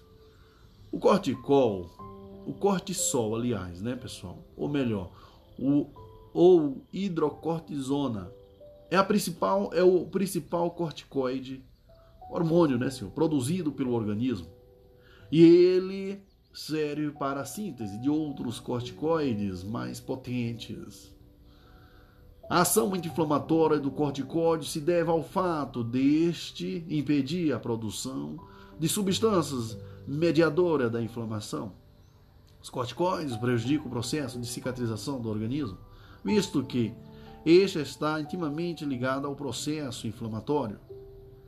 Atenção, atenção, atenção, senhores. A, prednisolona, a prednisolona, a prednisolona é um corticoide que possui potente ação anti-inflamatória, antirreumática e antialérgica. Prednisolona. Indicações da prednisolona, pessoal: doenças endócrinas osteoarticular, osteoarticulares, osteomusculares, reumáticas, né? do colágeno, dermatológicas, alérgicas, né, pessoal? Doenças ó, endócrinas, osteoarticulares, osteomusculares, reumática, do colágeno, doença dermatológica, doenças alérgicas, oftálmicas, perdão, empolguei. Oftálmicas, doenças oftálmicas, respiratórias, hematológicas, neoplásicas e outras que responde à terapia com corticosteroides. Vamos a uma questão, prof. Vamos, senhores. Comigo o negócio não brinca. O prof é caba da peste. Então vamos aqui, ó. A oitava questão diz assim: para administrar 0,6 mg de Decatron por via endovenosa e dispondo de trocas de 4 mg, o volume a ser administrado e os efeitos deste medicamento estão corretamente descritos em. Pessoal, aqui você vai fazer aquela regrinha de 3, tá? Então, ó, aqui eu vou falar para nessa questão. Não precisamos necessariamente fazer, é, calcular, mas é bom para tirar qualquer dúvida. Pois o efeito do, do Decatron e dexametasona são de anti-inflamatórios e imunossupressor. Então, onde é que tem esse daí? Anti-inflamatório e imunossupressor. Letra B. Então, não precisa calcular, mas se você quiser calcular, vou só fazer uma regra de 3. Eu já dei uma aula sobre isso aí, eu não vou repetir. Beleza? Beleza, prof. Você é muito, muito grande. Show, papai. Olá, amigos, olá, amigas. Aqui é o professor André Paulo. Hoje nós iremos ao item 3.15 e aqui iremos falar dos antialérgicos que são medicamentos usados principalmente para o controle de certas afecções de fungo alérgico, de fundo, aliás, de fundo alérgico. Os antialérgicos podem pertencer a uma das seguintes classes de medicamentos: antihistamínicos, né? Glicocorticoides e outros fármacos como a epinefrina e a pseudoepinefrina. Beleza? O, o cloridato de fexofenadina, né? Fexofenadina é o único antihistamínico não sedativo, viu, pessoal? Então memoriza aí, ó, cloridato de fexofenadina é o único antihistamínico não sedativo, pois o mesmo não atravessa a barreira hematoencefálica. Show, papai. Vamos que vamos. Vivo profo. André Paulo, que emoção, senhores. Glória a Deus. Olá, amigos, olá, amigas. Aqui é o professor André Paulo. Hoje nós iremos ao item 3.16 e aqui nós iremos falar dos antidiarreicos. O que, que é isso, prof? Então, eu queria primeiro frisar a todos vocês que a diarreia é a eliminação das fezes numa consistência mais líquida. Os antidiarreicos são medicamentos usados no tratamento da diarreia resultante de infecções, ingestão de alimentos estragados e alergias e etc. Aqui nós vamos ter o floradil, que recupera a flora intestinal. Temos o Imosec, que diminui a motilidade intestinal, usado em diarreias de origem emocional ou não infecciosa. Show, papai! Vamos que vamos, vivo grande! Pro... Olá, amigos! Olá, amigas! Aqui é o professor André Paulo. Hoje nós iremos ao item 3.17. Aqui iremos falar dos antieméticos. São drogas que impedem ou alivia sintomas de ânsia de vômito. O volume né, senhores? Então diminui tudo isso. Então o vômito, senhores, é um, me um mecanismo normal de defesa do organismo. Em caso de vômito e náusea, concomitantemente, dá-se preferência à metoclopramida, por ter efeito estimulante sobre o trato gastrointestinal, isto é, dificulta o vômito, mas facilita o funcionamento intestinal, não prejudicando o esvaziamento gástrico. Exemplo também, nós vamos ter o andacetrona, né, que é o Zofran, o metoclopramida e o Dramin, o Mecli também. É isso aí, meus senhores. Show, papai. Vamos que vamos. Olá, amigos. Olá, amigas. Aqui é o professor André Paulo. Hoje nós iremos ao item 3.18 e aqui nós iremos falar dos mior, mior relaxantes são medicamentos utilizados para o relaxamento da musculatura esquelética. A contração da musculatura deve-se à atenção, ansiedade ou lesões ortopédicas. Existem dois tipos de, de mior, relaxantes. Mas são, prof, mior relaxantes centrais que agem no sistema nervoso central, controlando tons muscular. E existem os mior relaxantes periféricos, normalmente associados com anestésicos. Relaxantes musculares de ação periférica ou bloqueadores neuromusculares que atuam interferindo na transmissão a nível de junção neuromuscular e não têm atividade a nível do sistema nervoso central. São frequentemente usados durante a cirurgia e nas unidades de cuidados intensivos para inibir a contratibilidade muscular. Relaxantes musculares de ação central, que atuam a nível do sistema nervoso central, a, nervoso central a nível encefálico ou medular, tais como o carisoprodol, né? Carisoprodol, a tizanidina, de, meca de mecanismo de ação ainda mal conhecido, e o baclofeno. São usados para aliviar dor musculoesquelética e espasmos para reduzir e para reduzir a espasticidade em várias patologias neurológicas. É isso aí, senhores. Show! Que gratidão! Show, papai! Olá, amigos! Olá, amigas! Aqui é o professor André Paulo. Hoje nós iremos ao item 3.19 e aqui iremos falar das vermifungos. Vermifungos. O que, que é isso, prof? São usados para, para combate aos vermes pela expulsão ou destruição. Exemplo, o mebendazol, anita, né, que é a nitazol,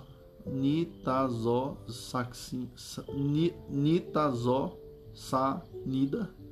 E brofi, mas consegui pronunciar. Show, papai. Olá, amigos, olá, amigas. Aqui é o professor André Paulo. Hoje nós iremos ao item 3.20 e aqui iremos falar dos broncodilatadores. Os broncodilatadores são medicamentos que promovem a maior expansão pulmonar, ou seja, broncodilatação, aliviando crises de asma e bronquites. Exemplos: agonista B e adrenérgicos e aero, aeroli, aeroli. O efeito colateral mais comum é ataque cardíaco, principalmente em crianças sendo preferível seu uso através de inalação. Vamos ter o metil, metilxantinas, né? É, aminofilina e teofilina, né? Possui ação mais lenta quando tomada por via oral. Em asma moderada são usados, usados em associação com outros broncodilatadores. É isso daí, senhores. Que gratidão. Prof está com o coração muito feliz. Show, papai. Olá, amigos, olá, amigas. Aqui é o professor André Paulo. Hoje nós iremos adentrar no item 3.21 e aqui iremos falar dos anti antitussígenos. Ou seja, olha, isso aqui mesmo, expectorantes. Os antitussígenos são medicamentos que ajuda a reduzir a frequência da tosse. E os expectorantes servem para eliminar o catarro. A tosse é um reflexo natural de proteção e sua função é expelir substâncias irritantes ou excesso de secreção do trato respiratório. Sua origem pode ser alérgica, irritativa ou infecciosa. Isso aí, senhores. Show, papai. Que gratidão. Olá, amigos, olá, amigas. Aqui é o professor André Paulo. Hoje nós iremos ao item 3.22 e aqui nós iremos falar dos anestésicos. O que, que são os anestésicos? São substâncias capazes de provocar insensibilidade geral ou local para que o paciente não sinta dor. A grande maioria é de uso específico durante procedimento médico ou odontológico. Beleza? É isso daí, senhores. Que gratidão. Show, papai. Olá amigos, olá amigas, aqui é o professor André Paulo. Hoje nós iremos ao item 3.23 e aqui nós iremos falar dos antidiabéticos orais. Então, med são medicamentos utilizados para controlar os níveis de glicose no sangue, tá? Exemplo aqui que eu vou dar para vocês é o glibenclamida, né? Glibenclamida estimula a liberação endógena de insulina. Metformina que retarda a absorção da glicose pelo organismo, tá? Quais são eles, pros? Tais medicamentos, atenção, atenção, atenção, senhores, porque tais medicamentos podem provocar várias reações adversas, como coceira, diarreia, alergias, distúrbios visuais e etc. Beleza? Vamos responder questões, prof? Vamos lá responder a nona questão do nosso podcast, que diz assim: os antidiabéticos orais constituem-se a primeira escolha para o tratamento de diabetes tipo 2, com certeza não responsivo a medidas não farmacológicas isoladas. As classes farmacológicas, com suas respectivas denominações genéricas dos hipoglicemiantes orais disponíveis na Relação Nacional de Medicamentos, RENAME, iremos falar do RENAME, né, senhores, de, de 2012, são meus queridos e queridas, levamos teu bi, é, bi, bigua, Nidas, que é o cloridato de metformina, tá, pessoal? E temos a sulfonamidas, que é a glicazida e glibenclamida. Então a letra é a resposta. Então, lembrando, senhores, que os hipoglicemiantes orais, segundo Renan, veja mais tarde, iremos falar sobre isso aí no item 4, são divididos em big, big, bigua, biguanidas e sulf, sulf, sulfonamidas. As, bigua, as biguanidas são representadas pelo cloridato de metformina e as sulfonamidas são representadas pela gli, glibencamida e glicazida, com suas respectivas miligramagens. Show! Glória a Deus, senhores! Pessoal, depois iremos falar do Rename, e assim, tem mais medicamentos. Depois nós iremos falar dos medicamentos né, que são mais usados que no sistema é, circulatório, tá? Vamos falar todos os medicamentos mais importantes, aí vamos responder questões. Então esse podcast aqui está um sucesso. Nós iremos falar dos medicamentos de atuação do aparelho circulatório, tá? E, enfim, é muito medicamento. Iremos falar dos digitálicos, é, anti, anti-arrítmicos, é, anti-arrítmicos, antihipertensivos, vasodilatadores e anti antianginosos. Então são os medicamentos mais usados na prática, né, dentro do hospital. Então, pessoal, esse podcast aqui, ó, ele eu aconselho você assistir, escutar todos. Glória a Deus. Show, papai. Vamos volta. Olá, amigos, olá, amigas. Aqui é o professor André Paulo. Hoje nós iremos adentrar no item 4, tá? E aqui nós iremos falar do Rename. O que, é o Rename, prof? Eu começo explanando que a Política Nacional de Medicamentos de 1998 e a Política Nacional de Assistência Farmacêutica de 2004 trouxeram a Rename como um dos seus eixos estratégicos, como instrumento racionalizador da prescrição, da dispensação e do uso dos medicamentos. A Relação Nacional de Medicamentos Essenciais, que é o RENAME, é produto do processo de organização da Política Nacional de Assistência Farmacêutica no SUS nos últimos 10 anos, 2003 e 2012, com ampliação significativa do elenco de medicamentos disponíveis e com aumento exponencial do financiamento garantindo mais acesso com mais qualidade.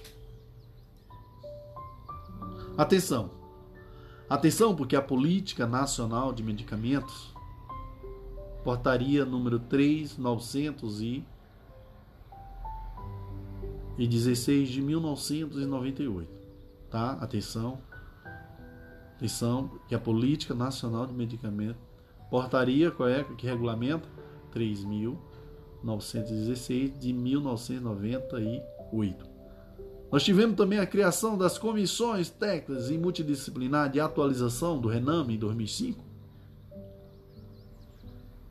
Tivemos a lei número 12.401 de 2011, que altera a lei 8.080, estabelecendo a assistência terapêutica integral,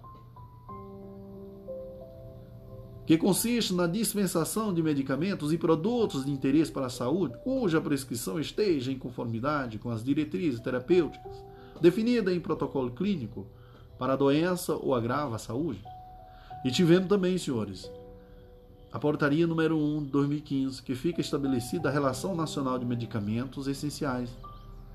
Rename 2014, no âmbito do, do SUS, por meio da atualização do elenco de medicamentos e insumos da Relação Nacional de Medicamentos Essenciais. É isso aí, senhores. Show pai, vamos que vamos. E vamos responder uma questãozinha aqui top de linha. Vamos lá, prof. Então a décima questão do nosso podcast diz assim: a insulina é um hormônio hipoglicemiante e controla o armazenamento e o metabolismo dos hidratos de carbono, proteínas e gorduras. Sobre os cuidados de enfermagem para portadores de diabetes que faz uso de hipoglicemiantes. Analise as assertivas baixas e identifique com V as verdadeiras e F as falsas. Então, meus queridos e queridas, a letra A, é, o primeiro item diz: o rodízio em locais de aplicação de insulina evita a formação de hipotrofia. Com certeza, está correto, viu pessoal? Corretíssimo. O próximo item diz, então é verdadeiro isso aí. A aplicação de insulina NPH por via subcutânea está contraindicada? Errado, né, pessoal? Errado porque é, via subcutânea não está contraindicado. Ah, mas só que ele está dizendo aqui, ó, para doses entre 80 a 100 unidades. Está errado. Próximo diz assim, senhores. O controle glicêmico é mais rigoroso para quem faz uso de insulina regular, a qual possui ação lenta? Regular, a ação é rápida, senhores. Está errado. Então é F. O uso de insulina, o próximo item diz: o uso de insulina regular por via endovenosa exige controle menos rigoroso? Pessoal, claro que não. Aí, por conta do consumo imediato por esta via menos rigoroso, o que, vocês acham? Está errado, senhores. Então, a letra A é a resposta que é V, aí F, F, F. Então vamos só aqui aos comentários aqui da questão, que diz o seguinte: primeiro, o primeiro item diz rodízio em locais de aplicação de insulina é, evita a formação de hipotrofia, tá certo? A hipotrofia é a diminuição do volume do órgão, né? É, a, pro, o próximo item está errado, porque a aplicação de insulina NPH por via subcutânea está contraindicada nos casos de. Está errado, né, pessoal? Por quê? Porque a insulina NPH, primeiro, a insulina NPH irregular, utilizada no tratamento de diabetes atualmente, é desenvolvida em laboratório a partir de, da tecnologia de DNA recombinante. A insulina chamada regular é idêntica à humana, na sua estrutura, tá? Então a insulina chamada de regular é idêntica à humana na sua estrutura.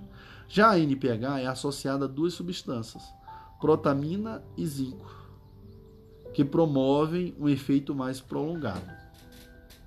Em relação à dose de medicamento, do medicamento, geralmente é o médico que pode ministrar a quantidade. Porém, na sua bula está indicado 0,3 a 1,5 unidade por quilograma dia por via subcutânea e 1 a 2 vezes ao dia, pela manhã e à noite.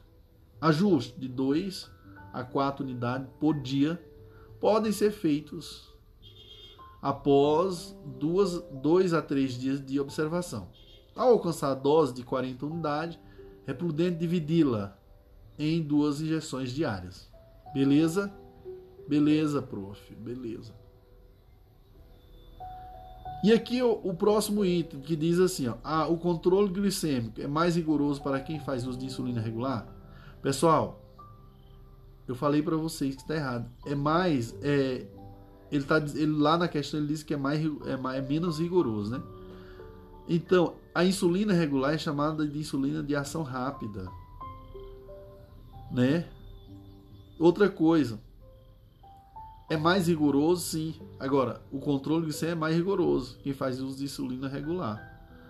Mas ela não possui ação lenta, ela possui ação rápida. Então veja aí a pegadinha. A próxima diz assim: o, uso de, o próximo item, o uso de insulina regular por via endovenosa existe controle menos rigoroso? Menos não, pessoal. Claro, existe controle mais rigoroso. Então tá errado aí. Show, papai, glória ao Senhor. Próxima questão, a décima primeira diz: diabetes mellitus refere-se a um transtorno metabólico de etiologias heterogêneas, caracterizada por hiperglicemia e distúrbios no metabolismo de carboidratos, proteínas e gorduras, resultantes de defeitos da secreção ou da ação de insulina. Então, as insulinas disponíveis no SUS são regular e a neutraplotamina, a agedora, que é a NPH. Sob o uso adequado das insulinas citadas, é correto afirmar. Pessoal, aqui nós vamos diretamente à resposta, que é a letra C, que diz que a insulina regular está indicada em caso de emergência em combinação com, a, com insulina de ação média e prolongada, ou em tratamento tipo bolos antes das refeições. Beleza? Então a letra C. Correto. E a letra A diz assim, ó, letra A, bem aqui, ó. A insulina regular é utilizada em tratamento de manutenção para o controle do glicemia basal? Não, ela é uma insulina de ação rápida, então ela é para corrigir. A letra B diz assim: a NPH, também chamada de isofana, é a primeira escolha para o tratamento de diabetes tipo 2. Pessoal, não é a primeira escolha. A NPH não é a primeira, a primeira escolha. Não é o primeiro tratamento de escolha para o diabetes tipo 2, tá? Então tá errado. Letra letra D que diz assim, ó, a insulina NPH está indicada tanto em caso de emergência quanto para controle do glicemia basal. Pessoal, ela não é caso de emergência, ela é uma insulina de ação intermediária, né? A NPH. E a, a letra E está errada porque ele diz assim, a letra E, ó, a insulina regular está indicada em caso de cetoacidose, grave, gravidez e trabalho de parto em combinação com insulinas de ação rápida ou em tratamento tipo bolos após refeições. Pessoal, insulina regular, então ela já tem ação rápida, então tá errado, porque já é uma insulina de ação rápida, então tá errado. Próxima questão diz assim: a glibenclamida, glibenclamida é uma indicação terapêutica utilizada para pacientes portadores de, claro, pessoal, diabetes, né? Então a letra C. A glibenclamida e a glicazida são os sulfonamidas são as sulfonaminas e a metformina é a biga, biguamina.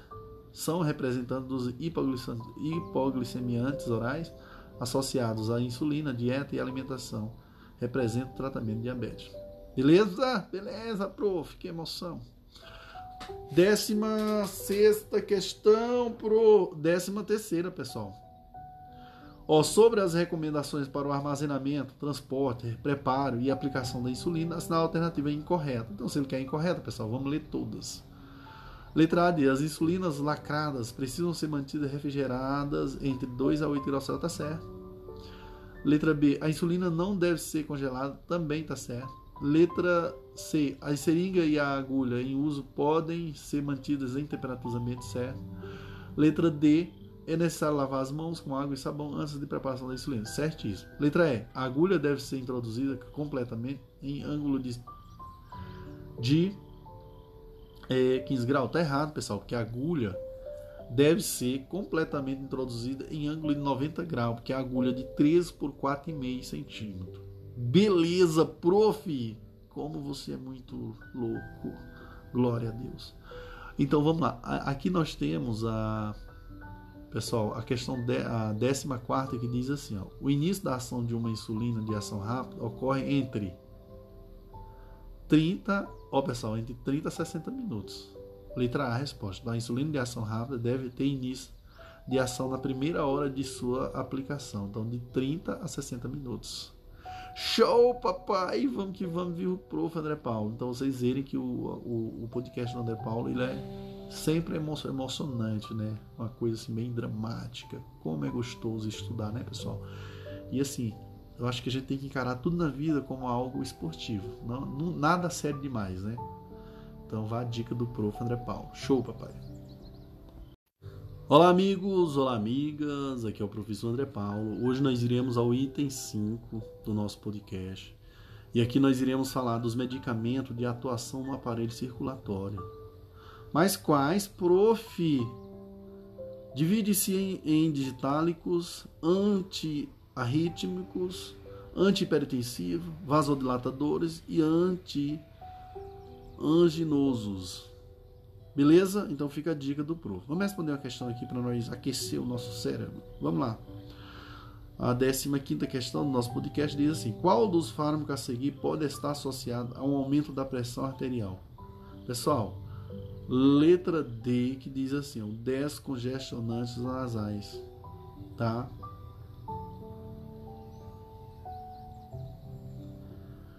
Beleza? Lembrando que os 10 congestionantes nasais têm ação constritora que pode levar ao aumento da pressão arterial. É isso aí, senhores. Show, papai. Próxima questão diz assim, a 16 diz assim, o paciente masculino, 56 anos, está com um quadro de disfunção erética que consiste na incapacidade de obter e manter a ereção peniana suficiente para uma relação sexual satisfatória. Qual das substâncias apresentadas a seguir é a única que não causa problema nesse quadro de disfunção. Pessoal, claro que aqui, ó, letra A, álcool, letra B, antidepressivo causa, C, antihipertensivo também, os opioides também, a letra E, a resposta, inibidores da fosfodiesterase 5, viu, pessoal? Fosfodiesterase 5. A letra E é a resposta. Então, existem cinco classes medicamentosas que pioram a disfunção erétil. Os, os pioram, viu, pessoal? Os opioides, anti, antiulcerosos, antihipertensivos, antipsicóticos e os antidepressivos. Já os inibidores da fosfodiesterase 5 constituem hoje a terapia oral mais utilizada e atuam provocando o relaxamento da célula muscular do tecido cavernoso, condição necessária para a obtenção da ereção. Beleza? Então, não esqueça desses medicamentos, jovens, vocês que não levanta. então, preste atenção. Pode usar esse, esse medicamento. Você vai se dar bem. Então, os inibidores da fosfodiesterase 5. Ok? Show, papai! Vamos que vamos, viva o prof. André Paulo. É emocionante o meu podcast. Show, papai. Olá, amigos, olá, amigas. Aqui é o professor André Paulo. Hoje nós iremos ao item 5.1 e aqui iremos falar dos antihipertensivos. É, e eu começo frisando o conceito de antihipertensivo. O que, que é isso, pessoal? São medicamentos usados para controlar a pressão arterial deve-se tentar o controle da pressão arterial, primeiramente por modificação do estilo de vida, redução de peso, restrição ao consumo de sal, abstenção do fumo e aumento da atividade física. Se tudo isso não adiantar, recorrer-se ao uso de diuréticos isoladamente ou em associação com outros antihipertensivos. Exemplo aqui que eu vou dar para vocês é o diltiazem, que é um antihipertensivo, indicado para hipertensão. A ação dele atua nos canais de cálcio e os efeitos colaterais é a hipotensão e arritmias. Beleza? É isso aí, senhores. Show, papai. Vamos que vamos vivo, prof. André Paulo. Olá, amigos. Olá, amigas. Aqui é o professor André Paulo. Hoje nós iremos ao item 5.2 e aqui nós iremos falar dos diuréticos. Os diuréticos são substâncias que estimulam a excreção de alguns íons diminui a reabsorção de água nos túbulos renais, aumentando assim a eliminação de água do organismo. Então, são medicamentos utilizados no alívio de edemas e como coadjuvante no controle da hipertensão, bem como nos casos de insuficiência cardíaca congestiva crônica, insuficiência renal crônica e, e hipercalcemia, hipercalcemia. Alguns diuréticos aqui que eu vou citar para vocês. Nós vamos ter os depletores né, de potássio, que são os clortadilona e os hidroclorotiazida. Pode causar hipo, hipopotassemia e por isso muitas vezes são chamados, são tomados juntamente com, com sais de potássio. Beleza? Poupadores, vamos ter também os diuréticos poupadores de potássios. Tá, pessoal? Nós temos os depletores de, sol, de, de potássio e os poupadores de, de, potássio. Então, só fazendo aqui uma, uma, revisão, que os depletores de potássio, nós vamos ter o clortadil, clota, clortalidona e o e hidroclorotiazida. Podem causar hipo, hipopotassemia e por isso muitas vezes são tomados juntamente com sais de cálcio. Vamos ter também os poupadores, poupadores, né, poupadores de potássio, que são os espirolactona, diminui a secreção de potássio e reabsorção de sódio. Beleza? Nós vamos ter os diuréticos de alça. Os diuréticos de alça, pessoal, são a furosemida. Né? Nós vamos ter a furosemida, também chamado de diurético de, alça, de alta potência. Beleza? É isso daí, senhores. Que gratidão. Então vamos responder aqui uma questão sobre a temática que diz assim, a 17 questão. Diz assim: um paciente procura o ambulatório para ser medicado por via oral com um comprimido de antihipertensivo de uso contínuo. Durante o atendimento, a equipe de enfermagem identifica que a receita médica apresentada está fora de da validade. Então, nessa situação hipotética, a conduta a ser tomada de acordo com a orientação do Conselho Federal de Enfermagem é Senhores e senhoras, a resposta é a letra B, que diz não medicar e orientar o paciente para retornar à consulta médica. Beleza? Então, isso aí é a orientação do Conselho Federal de Enfermagem. Então, a letra B é a resposta. E aqui eu queria dizer a todos vocês que, para responder essa questão, teremos é, que saber um pouquinho, entender a resolução do COFEM 487 de 2015, que prevê em seus artigos 3 e 4, a proibição e o encaminhamento para avaliação pelo médico, né? A proibição e o encaminhamento para avaliação pelo médico. Vamos nos aprofundar um pouco. O que é isso, prof? Bom, o Conselho Federal, a resolução COFEM 487 de 2015 diz: o Conselho Federal de Enfermagem, COFEM, no uso das atribuições que lhes são conferidas pela Lei 5.905 de 12 de julho de 1973 e pelo regimento da autarquia aprovado pela resolução COFEM número 421 de 14 de fevereiro de 2012, considerando a lei 7498 de 25 de julho de 1986 e do decreto número 94.406 de 8 de junho de 1987. Considerando a necessidade de, atua de atualizar a resolução do COFEM número 225 de 2000, que dispõe sobre o cumprimento da prescrição medicamentosa terapêutica à distância, e a resolução do COFEM 281 de 2003, que dispõe sobre a repetição, cumprimento da prescrição medicamentosa por profissional de saúde. Então, senhor, considerando tudo o que consta nos autos da, da PAD COFEM, número 853 de 2014, e considerando a deliberação do plenário do COFEM, reunião, em sua reunião 462, reunião ordinária resolve. Primeiro aí, vamos lá o artigo. Artigo 1 diz: é vedado aos profissionais de enfermagem, no cumprimento da prescrição médica à distância fornecida por meio de rádio, telefone fixo ou e ou móveis, mensagens de MSS, né, short mensagem de serviço, né, correio eletrônico, redes sociais de internet ou quaisquer outros meios onde não consta o carimbo e a assinatura do médico.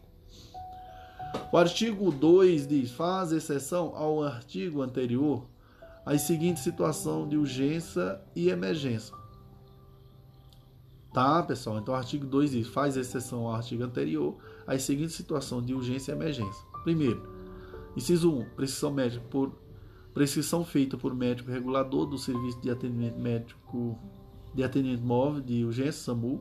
Segundo, inciso 2, prescrição feita por médico a pacientes em atendimento domiciliar, né?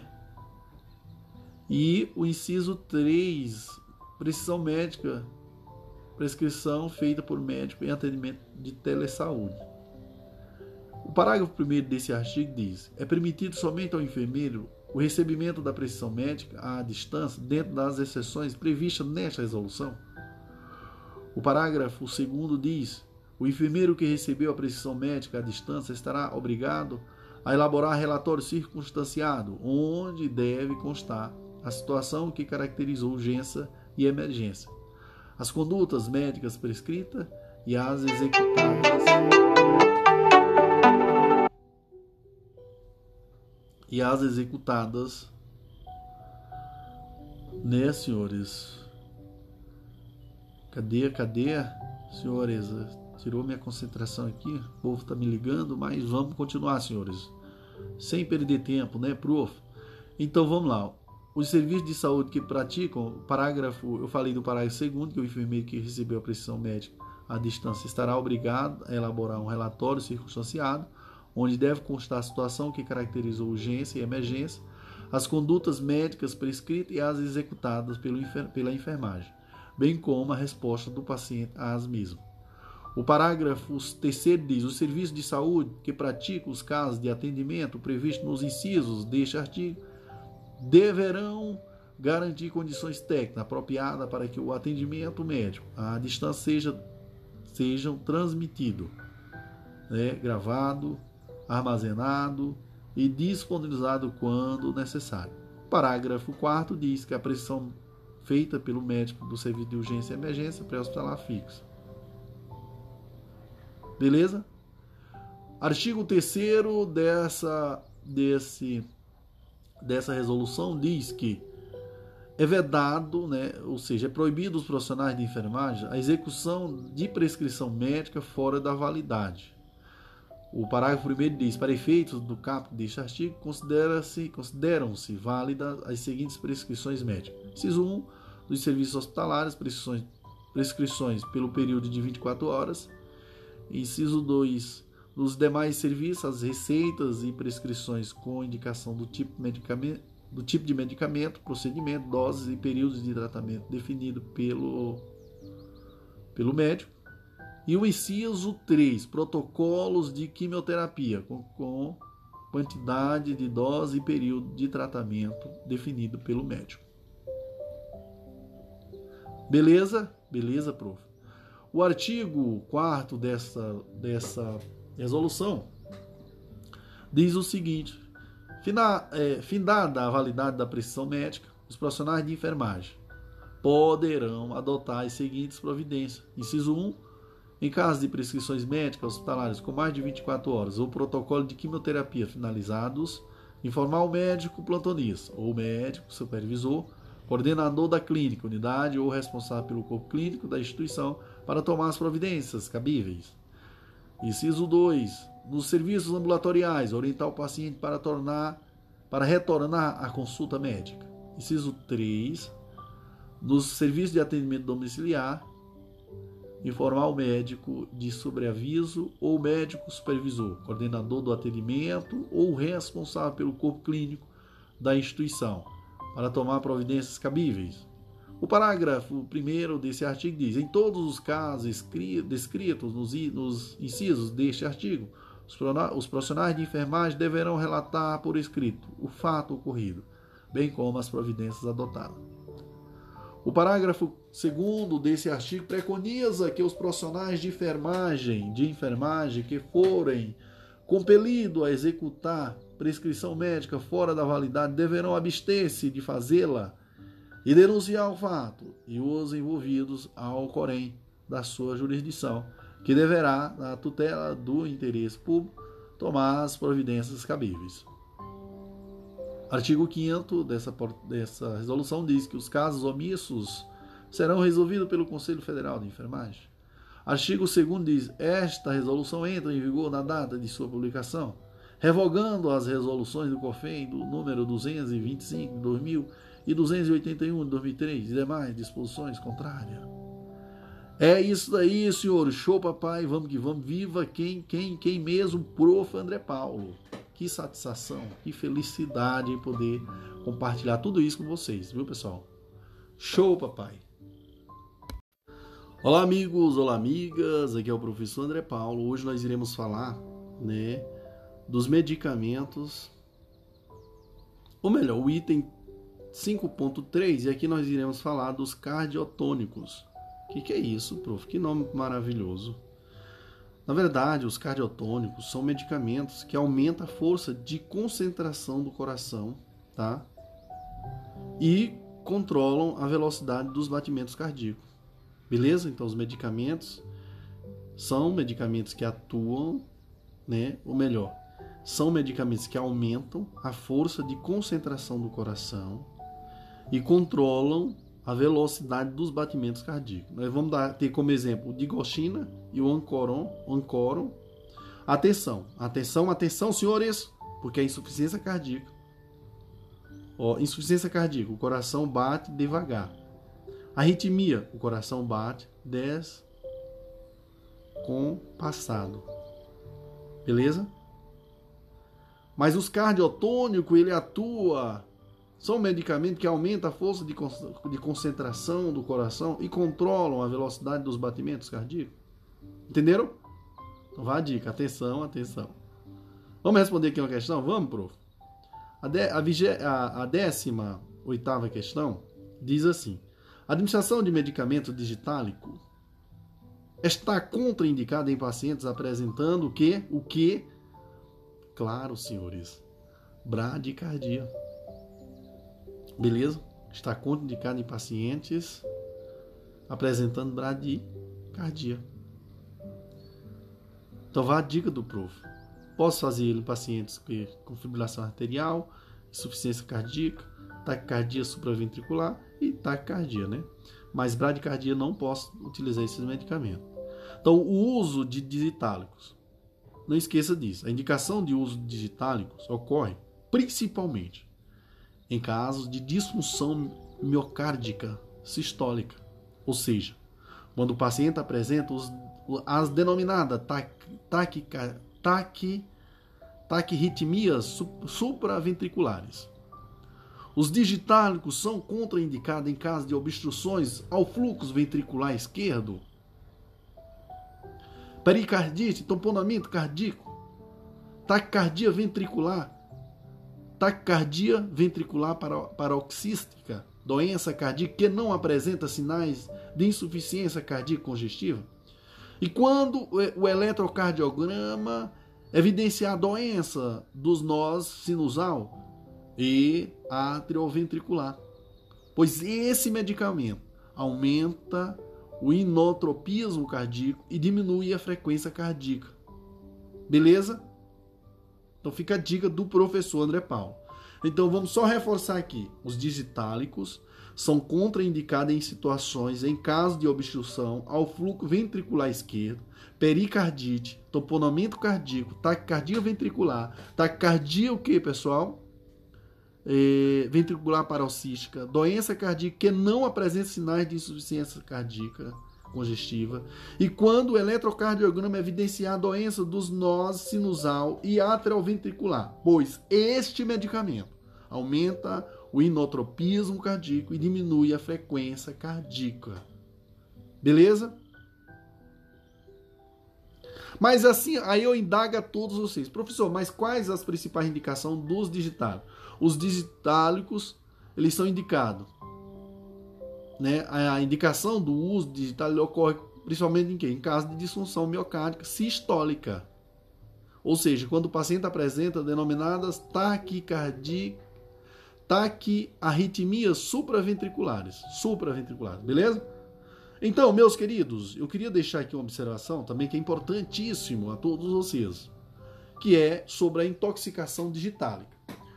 Os digitálicos produzem frequentemente efeito tóxico que podem ser graves e até letais. A causa mais frequente é a associação com diurético que provoca perda de potássio, Beleza? Então, ó, os digitais produzem frequentemente efeito tóxico, que pode ser graves e até letais. A causa mais frequente é a associação com diurético que provocam perda de potássio. O tratamento deve ser feito com o paciente hospitalizado, inclui monitorização do ECG, suspensão de diuréticos depletores de potássio ou administração de potássio para diminuir a ligação do digitálico ao coração, a qual provoca a intoxicação, além da administração de um antiarrítmico, de um antiarrítmico. Beleza? Então, os fatores que predispõem à intoxicação digitálica são os fatores que predispõem à intoxicação digitálica são idade avançada, hemodiálise ou alterações eletrolíticas, infarto, cirurgia cardíaca recente insuficiência renal. Então, senhores, os sintomas mais comuns incluem alterações neurológicas. Quais, prof? Cefaleia, fadiga, tontura e etc. E distúrbios gastrointestinais, como anorexia, diarreia, náusea, vômito e etc. Para evitar a intoxicação digitálica, a enfermagem deve deve o que, prof? Verificar o pulso antes de cada dose de digitálico, né? Não administrar se estiver menor de que 60 batimentos por minuto, tá? Avisar o enfermeiro ou o médico se houver a bradicardia. Recorrer, reconhecer os sintomas de intoxicação e avisar o médico ou o enfermeiro. Então vamos lá, meus queridos e queridas. Iremos aqui neste momento responder a décima, a, décima né, nona questão, que fala o seguinte: sobre os cuidados de enfermagem na administração de digitálico a um paciente com insuficiência cardíaca, assinale a alternativa correta. Senhores, senhores, senhores, a resposta é a letra D que diz: verificar o pulso se menor ou igual a 60 batimentos por minuto. Isso aí é a resposta correta. Então, eu quero dizer a todos vocês que é um medicamento que pode levar a bradicardia, vocês entenderam? Logo devemos verificar o pulso do paciente e comunicar ao enfermeiro se os batimentos forem menores de que 60 batimentos por minuto. Tá? Então cuidado, fica a dica do prof. André Paulo. Próxima questão diz o seguinte: a vigésima questão diz assim: o, cloridrato, cloridrato de propranolol está indicado, dentre outros, ao paciente que apresenta que apresenta arritmias cardíacas. Então a letra D.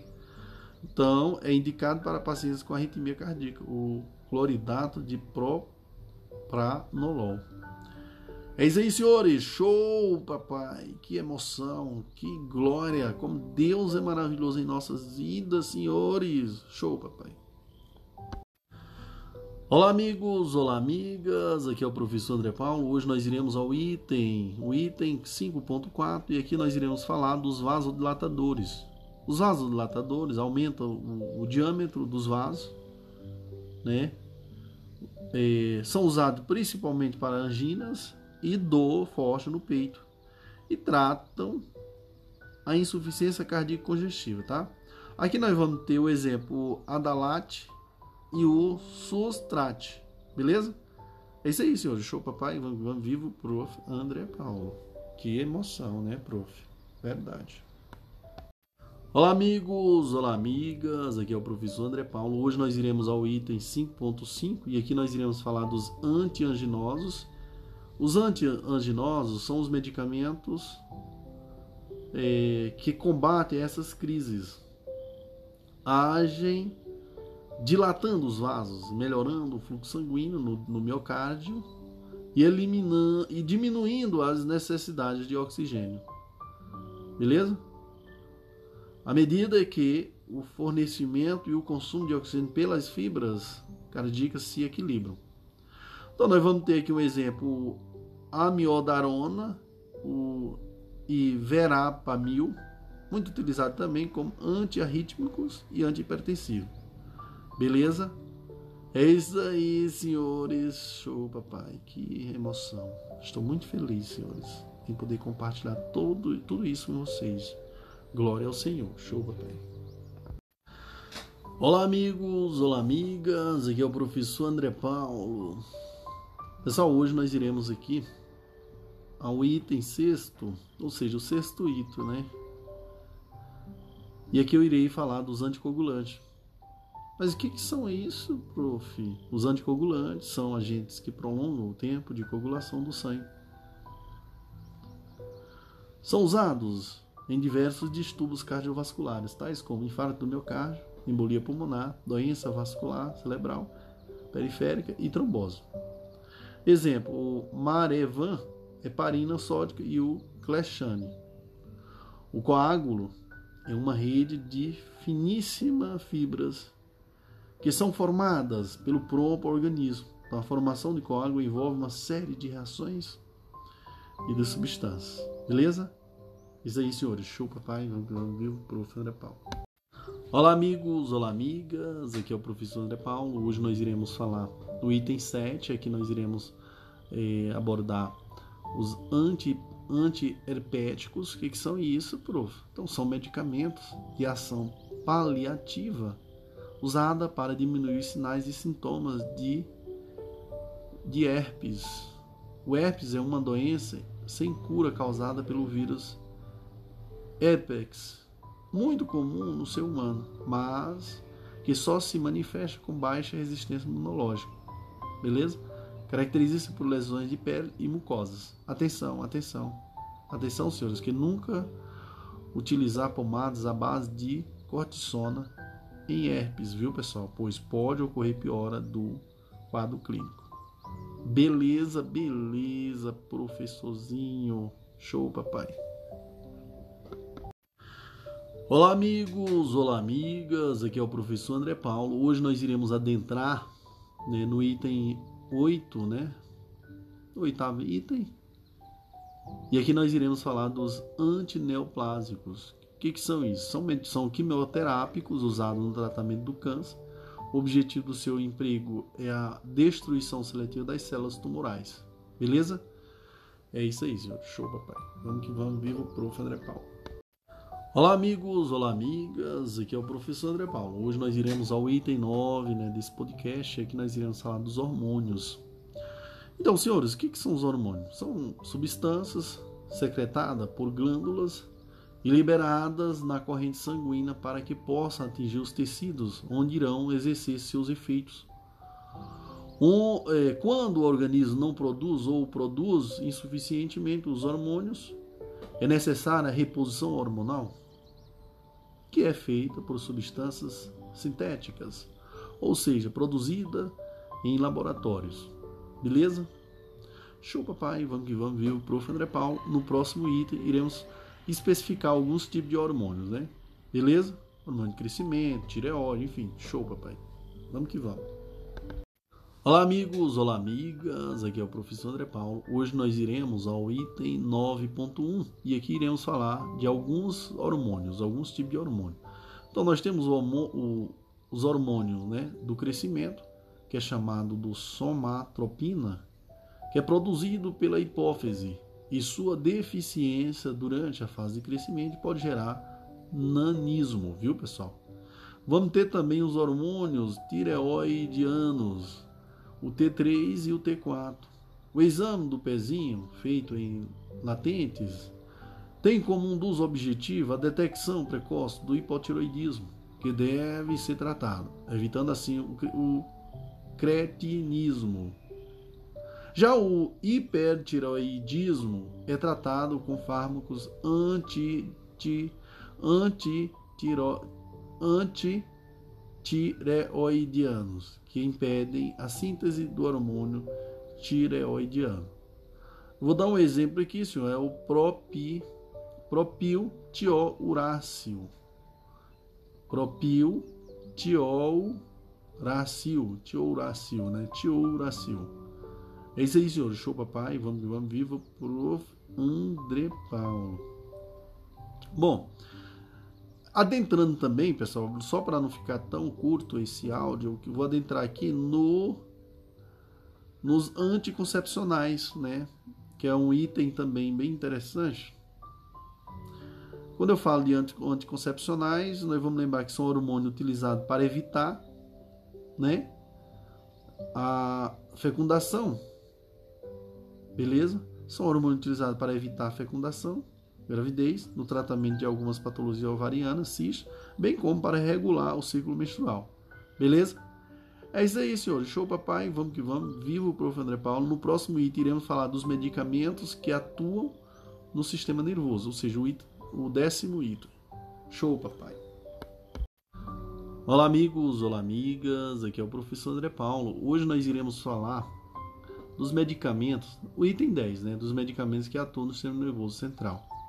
E que eu começo respondendo uma questão só para a gente fortalecer o nosso processo de aprendizagem, tá? Então, a vigésima primeira questão diz assim: na classificação dos psicofármacos, quais são os psicotrópicos? Belíssima pergunta, prof. Então nós vamos ter os sedativos ansiolíticos, né, pessoal? Vamos ter os antipsicóticos e os antidepressivos. Então a letra D é a resposta. Então os psicotrópicos são drogas que agem no sistema nervoso central, produzindo alterações, alterações de comportamento, humor e cognição. Beleza? Então, dentro deles, nós vamos ter os antidepressivos, que são medicamentos que melhoram o humor. Eu vou dar um exemplo aqui, pessoal: o anafranil, anafranil, cloridato de clomipramida e o pendera, pondera, tá? viu, pessoal? O pondera. Então, a depressão pode ser causada por distúrbios hormonais ou emocionais. Lembrando disso aí, viu, pessoal? Então, meus queridos, vamos responder uma questãozinha sobre a temática? Vamos. Pessoal, nós já vamos, estamos entrando nos itens né, que faz parte do que? Do, da classificação dos medicamentos, 10.1, 10.2 e assim nós vamos fazer um bloco completo para não ficar também muito pequeno esses áudios. Então a, 22 questão diz assim: são, são classes de medicamentos que agem sobre o sistema nervoso central no tratamento de doenças psiquiátricas e apresentados a seguir os apresentados a seguir, exceto ele que é errado. Então aqui o errado aqui, pessoal, vamos lá. Ó. Letra A, os benzo, benzodiazepínicos faz parte, sim. É, os antidepressivos também. Antidepressivo também. Letra C, estabilizadores de humor também. E a letra D, beta-bloqueadores. Beta-bloqueadores não faz parte, né, pessoal? Então a letra D é errada. Ele quer errado. Então lembrando que os beta-bloqueadores são medicamentos que agem no bloqueio dos receptores beta, né, da noradrenalina. Todos os outros são utilizados no tratamento de doenças psiquiátricas. Lembrando que nós vamos ter também, pessoal, os ansiolíticos. São medicamentos usados para diminuir a ansiedade. Então, exemplo aqui que nós vamos dar é o alprazolam, alprazolam e o bromazepam. Beleza? Então, a dica. Então, no item 10.3, aqui nós falaremos dos antiparqui, antiparqui, soniano, né, que são, né, esses aqui, pessoal. Esses medicamentos aqui, viu? Então fica ligado. Então, a doença, pessoal, a doença de Pax deve-se à deficiência de uma substância existente no cérebro chamada dopamina, que é responsável pela coordenação dos movimentos juntamente com a acetilcolina. Né? É preciso que corra é preciso que ocorra o equilíbrio entre elas. Então, a, levo, a levodopa do sistema central é convertida em dopamina, tá? Então, o cló de o cló de biperideno promove a diminuição da, de acetilcolina, restabelecendo assim o equilíbrio entre a mesma e a dopamina. No item 10 Ponto 4, aqui nós falaremos dos hipnóticos e sedativos. Então, é, o que, que, são isso? São usadas, né, são drogas usadas para o tratamento de diversos tipos de insônia e tensão emocional, pois produzem a inquietação e induzem o sono e a sedação. Então, age deprimindo o sistema nervoso central de maneira não seletiva ou geral. Em doses elevadas são usados como hipnóticos e em doses menores como sedativo. Beleza? Beleza, prof. Vamos responder aqui uma questão? Vamos. Então, a questão vigésima terceira diz assim: em muitos procedimentos médicos, a sedação é de extrema importância e se configura hoje em avanços para o cuidado. Então, vamos lá. A Pessoal, vamos ver aqui. Ele quer que completa aqui, ó. A fentanila é a resposta, viu, pessoal? A fentanila é um medicamento utilizado na endoscopia digestiva que apresenta drogas com efeito sedativo e, e analgésico. Alternativa é aqui, ó. A alternativa que preenche corretamente a lacuna do trecho acima é a letra A, né, pessoal, que é a fentanila, que é um medicamento utilizado na endoscopia digestiva que apresenta droga com efeito sedativo e analgésico, viu? Então, só lembrando que a a lidocaína é um anestésico local, também utilizado em terapia intensiva, tá? Vasos, eh, vamos aqui eh, revisar os temas acima. Então, os, o octreotida, octreotida é um protetor da mucosa gástrica, tá? É o que está na questão, viu, pessoal, nas respostas. A dopamina, a dopamina melhora a, contra, a contratibilidade cardíaca, né? E o met, metoclopamina é um antiemético, tô só lembrando. Então, só lembrando aí, viu? Só fazendo aí uma correção, nem correção, uma revisão dos medicamentos que está nas alternativas, porque na letra A, fentanila, a resposta, a lidocaína, a letra B, letra C, ectrotida e a letra D, dopamina e a letra E, metoclopamina tá? E aí eu falei um pouquinho sobre isso aí justamente para vocês se, se atentarem. Pessoal, vamos só fazer aqui uma, uma explanação do item 10.5 que fala sobre neuro, os neurolépticos. O que, que são isso? São usados para o tratamento de pacientes com desorganização mental de pensamentos e comportamento, como por exemplo, obsessão e mania de perseguição, e no alívio de tensão emocional grave. Então, não cura, mas diminui os sintomas da doença, portanto, não são curado, curativos. Sua ação é primariamente, é primariamente e paliativa. Exemplo, carbonato de lítio e o esperidona, tá? Vamos aqui responder uma questão? Vamos, prof. Questão 24 diz assim, 24 diz assim, o paciente refere tremor de repouso, né? Refere tremor de repouso com hipertonia plástica, apresentando uma lentidão, lentificação dos movimentos, sendo identificado como síndrome extrapiramidal devido à intoxicação exógena, provavelmente por, claro pessoal, aloperidol. Beleza? Letra, letra, letra B, pessoal. Então, dos medicamentos acima, os, os efeitos colaterais mais comuns relacionados a reações extrapiramidais e tremores em membros é observado com o uso de aloperidol. Beleza? Então a letra B. Show, papai. Vamos que vamos. Viva quem? O grande professor André Paulo. Que emoção. Que satisfação. Olá, amigos. Olá, amigas. Aqui é o professor André Paulo. Hoje nós iremos ao item né, 11 o décimo primeiro do nosso podcast. Aqui, pessoal, nós iremos falar dos eletrólises. O que, que são isso? O que, que é isso, prof?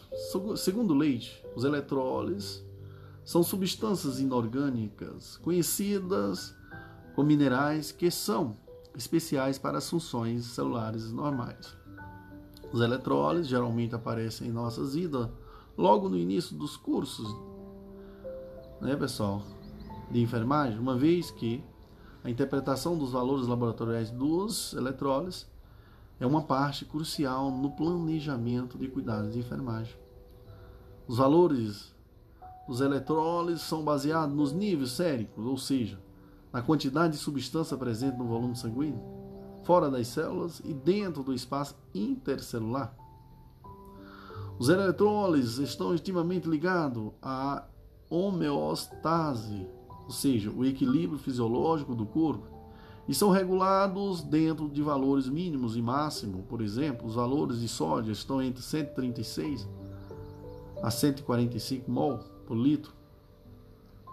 Até mesmo uma, uma leve alteração desse delicado equilíbrio pode afetar rapidamente a condição do paciente com resultados prejudiciais. Fisiologia dos eletrólises, pessoal, quais? Principais funções. Então, regulação do balanço de fluidos e hidratação. Isso por meio de, de, de princípios como a difusão. Nós vamos ter a contração muscular, os eletrólises criam gradientes químicos necessários para despolarização ou potencial de ação das células musculares. E vamos ter também aquela função homeostase cardíaca. A mesma ideia de contração muscular aplicada ao coração, que é também um músculo. Principais eletrólises e seus valores de referência, pessoal. Veja só aí, observação aqui, isso que cai em prova, viu, pessoal? Vamos lá. O sódio, os valores de referência dele é de 135 a 145 mol. Tá? Observação. Quando ele está menor do que 135, nós vamos ter hipo, hiponatremia. Quando ele está maior do que 145 mol, ele, nós vamos ter a hipernatremia. O potássio ele é de 3,5 a 3,5 a 5,5 mol. Quando ele está abaixo de 3,5 mol, nós chamamos de hipocalemia. Quando ele está acima de 5,5, nós chamamos de hipercalemia. Hipercalemia. O magnésio, geralmente, ele é de quê? 0,7 a 1,1 mol. Quando ele está abaixo de 0,7, 0,75, nós chamamos de hipomagnesemia. Quando ele está acima de 1,5, pessoal, nós chamamos de hipermagnesemia. O cálcio. O cálcio, o total, pessoal, nós vamos ter 2,1 a 2,5 mol. Quando ele está abaixo de 1,1 mol, nós chamamos de hipocalcemia. Quando ele está acima de 1,3, nós chamamos de hipercalcemia. Beleza? Então não esqueça disso aí. Porque tem também, pessoal, o, o cálcio tem o total e tem o ionizado, né? Que é o, o valor de referência dele é de 1,1 a 1,3 mol. Vamos ter o fósforo. O fósforo nós vamos ter, ó. É, o valor de referência dele é de 0,87 a 1,45 mol. Quando ele está abaixo de 0,87 mol, nós chamamos de hipofosfatemia. Quando, tá, quando ele está acima de 1,45, nós chamamos de hiperfosfatemia. Beleza? Então é isso daí, senhores. Vamos responder questões? Vamos lá. Então a primeira questão desse conteúdo, né, melhor dizendo, a questão a 25 diz: o medicamento injetável usado nos casos de convulsões em pré-eclâmpsia e eclâmpsia é o, claro, pessoal, sulfato de magnésio. Então, o sulfato de magnésio é a medicação de escolha para a prevenção da convulsão antes do parto, né? Sulfato de magnésio. Letra D. 26 questão diz assim que ao atender a prescrição médica de um paciente apresentando hipo, hipocalemia, o auxiliar de enfermagem deverá preparar uma solução endovenosa contendo o que, pessoal? Letra A, cloreto de potássio, para corrigir o desequilíbrio eletrolítico, viu, pessoal?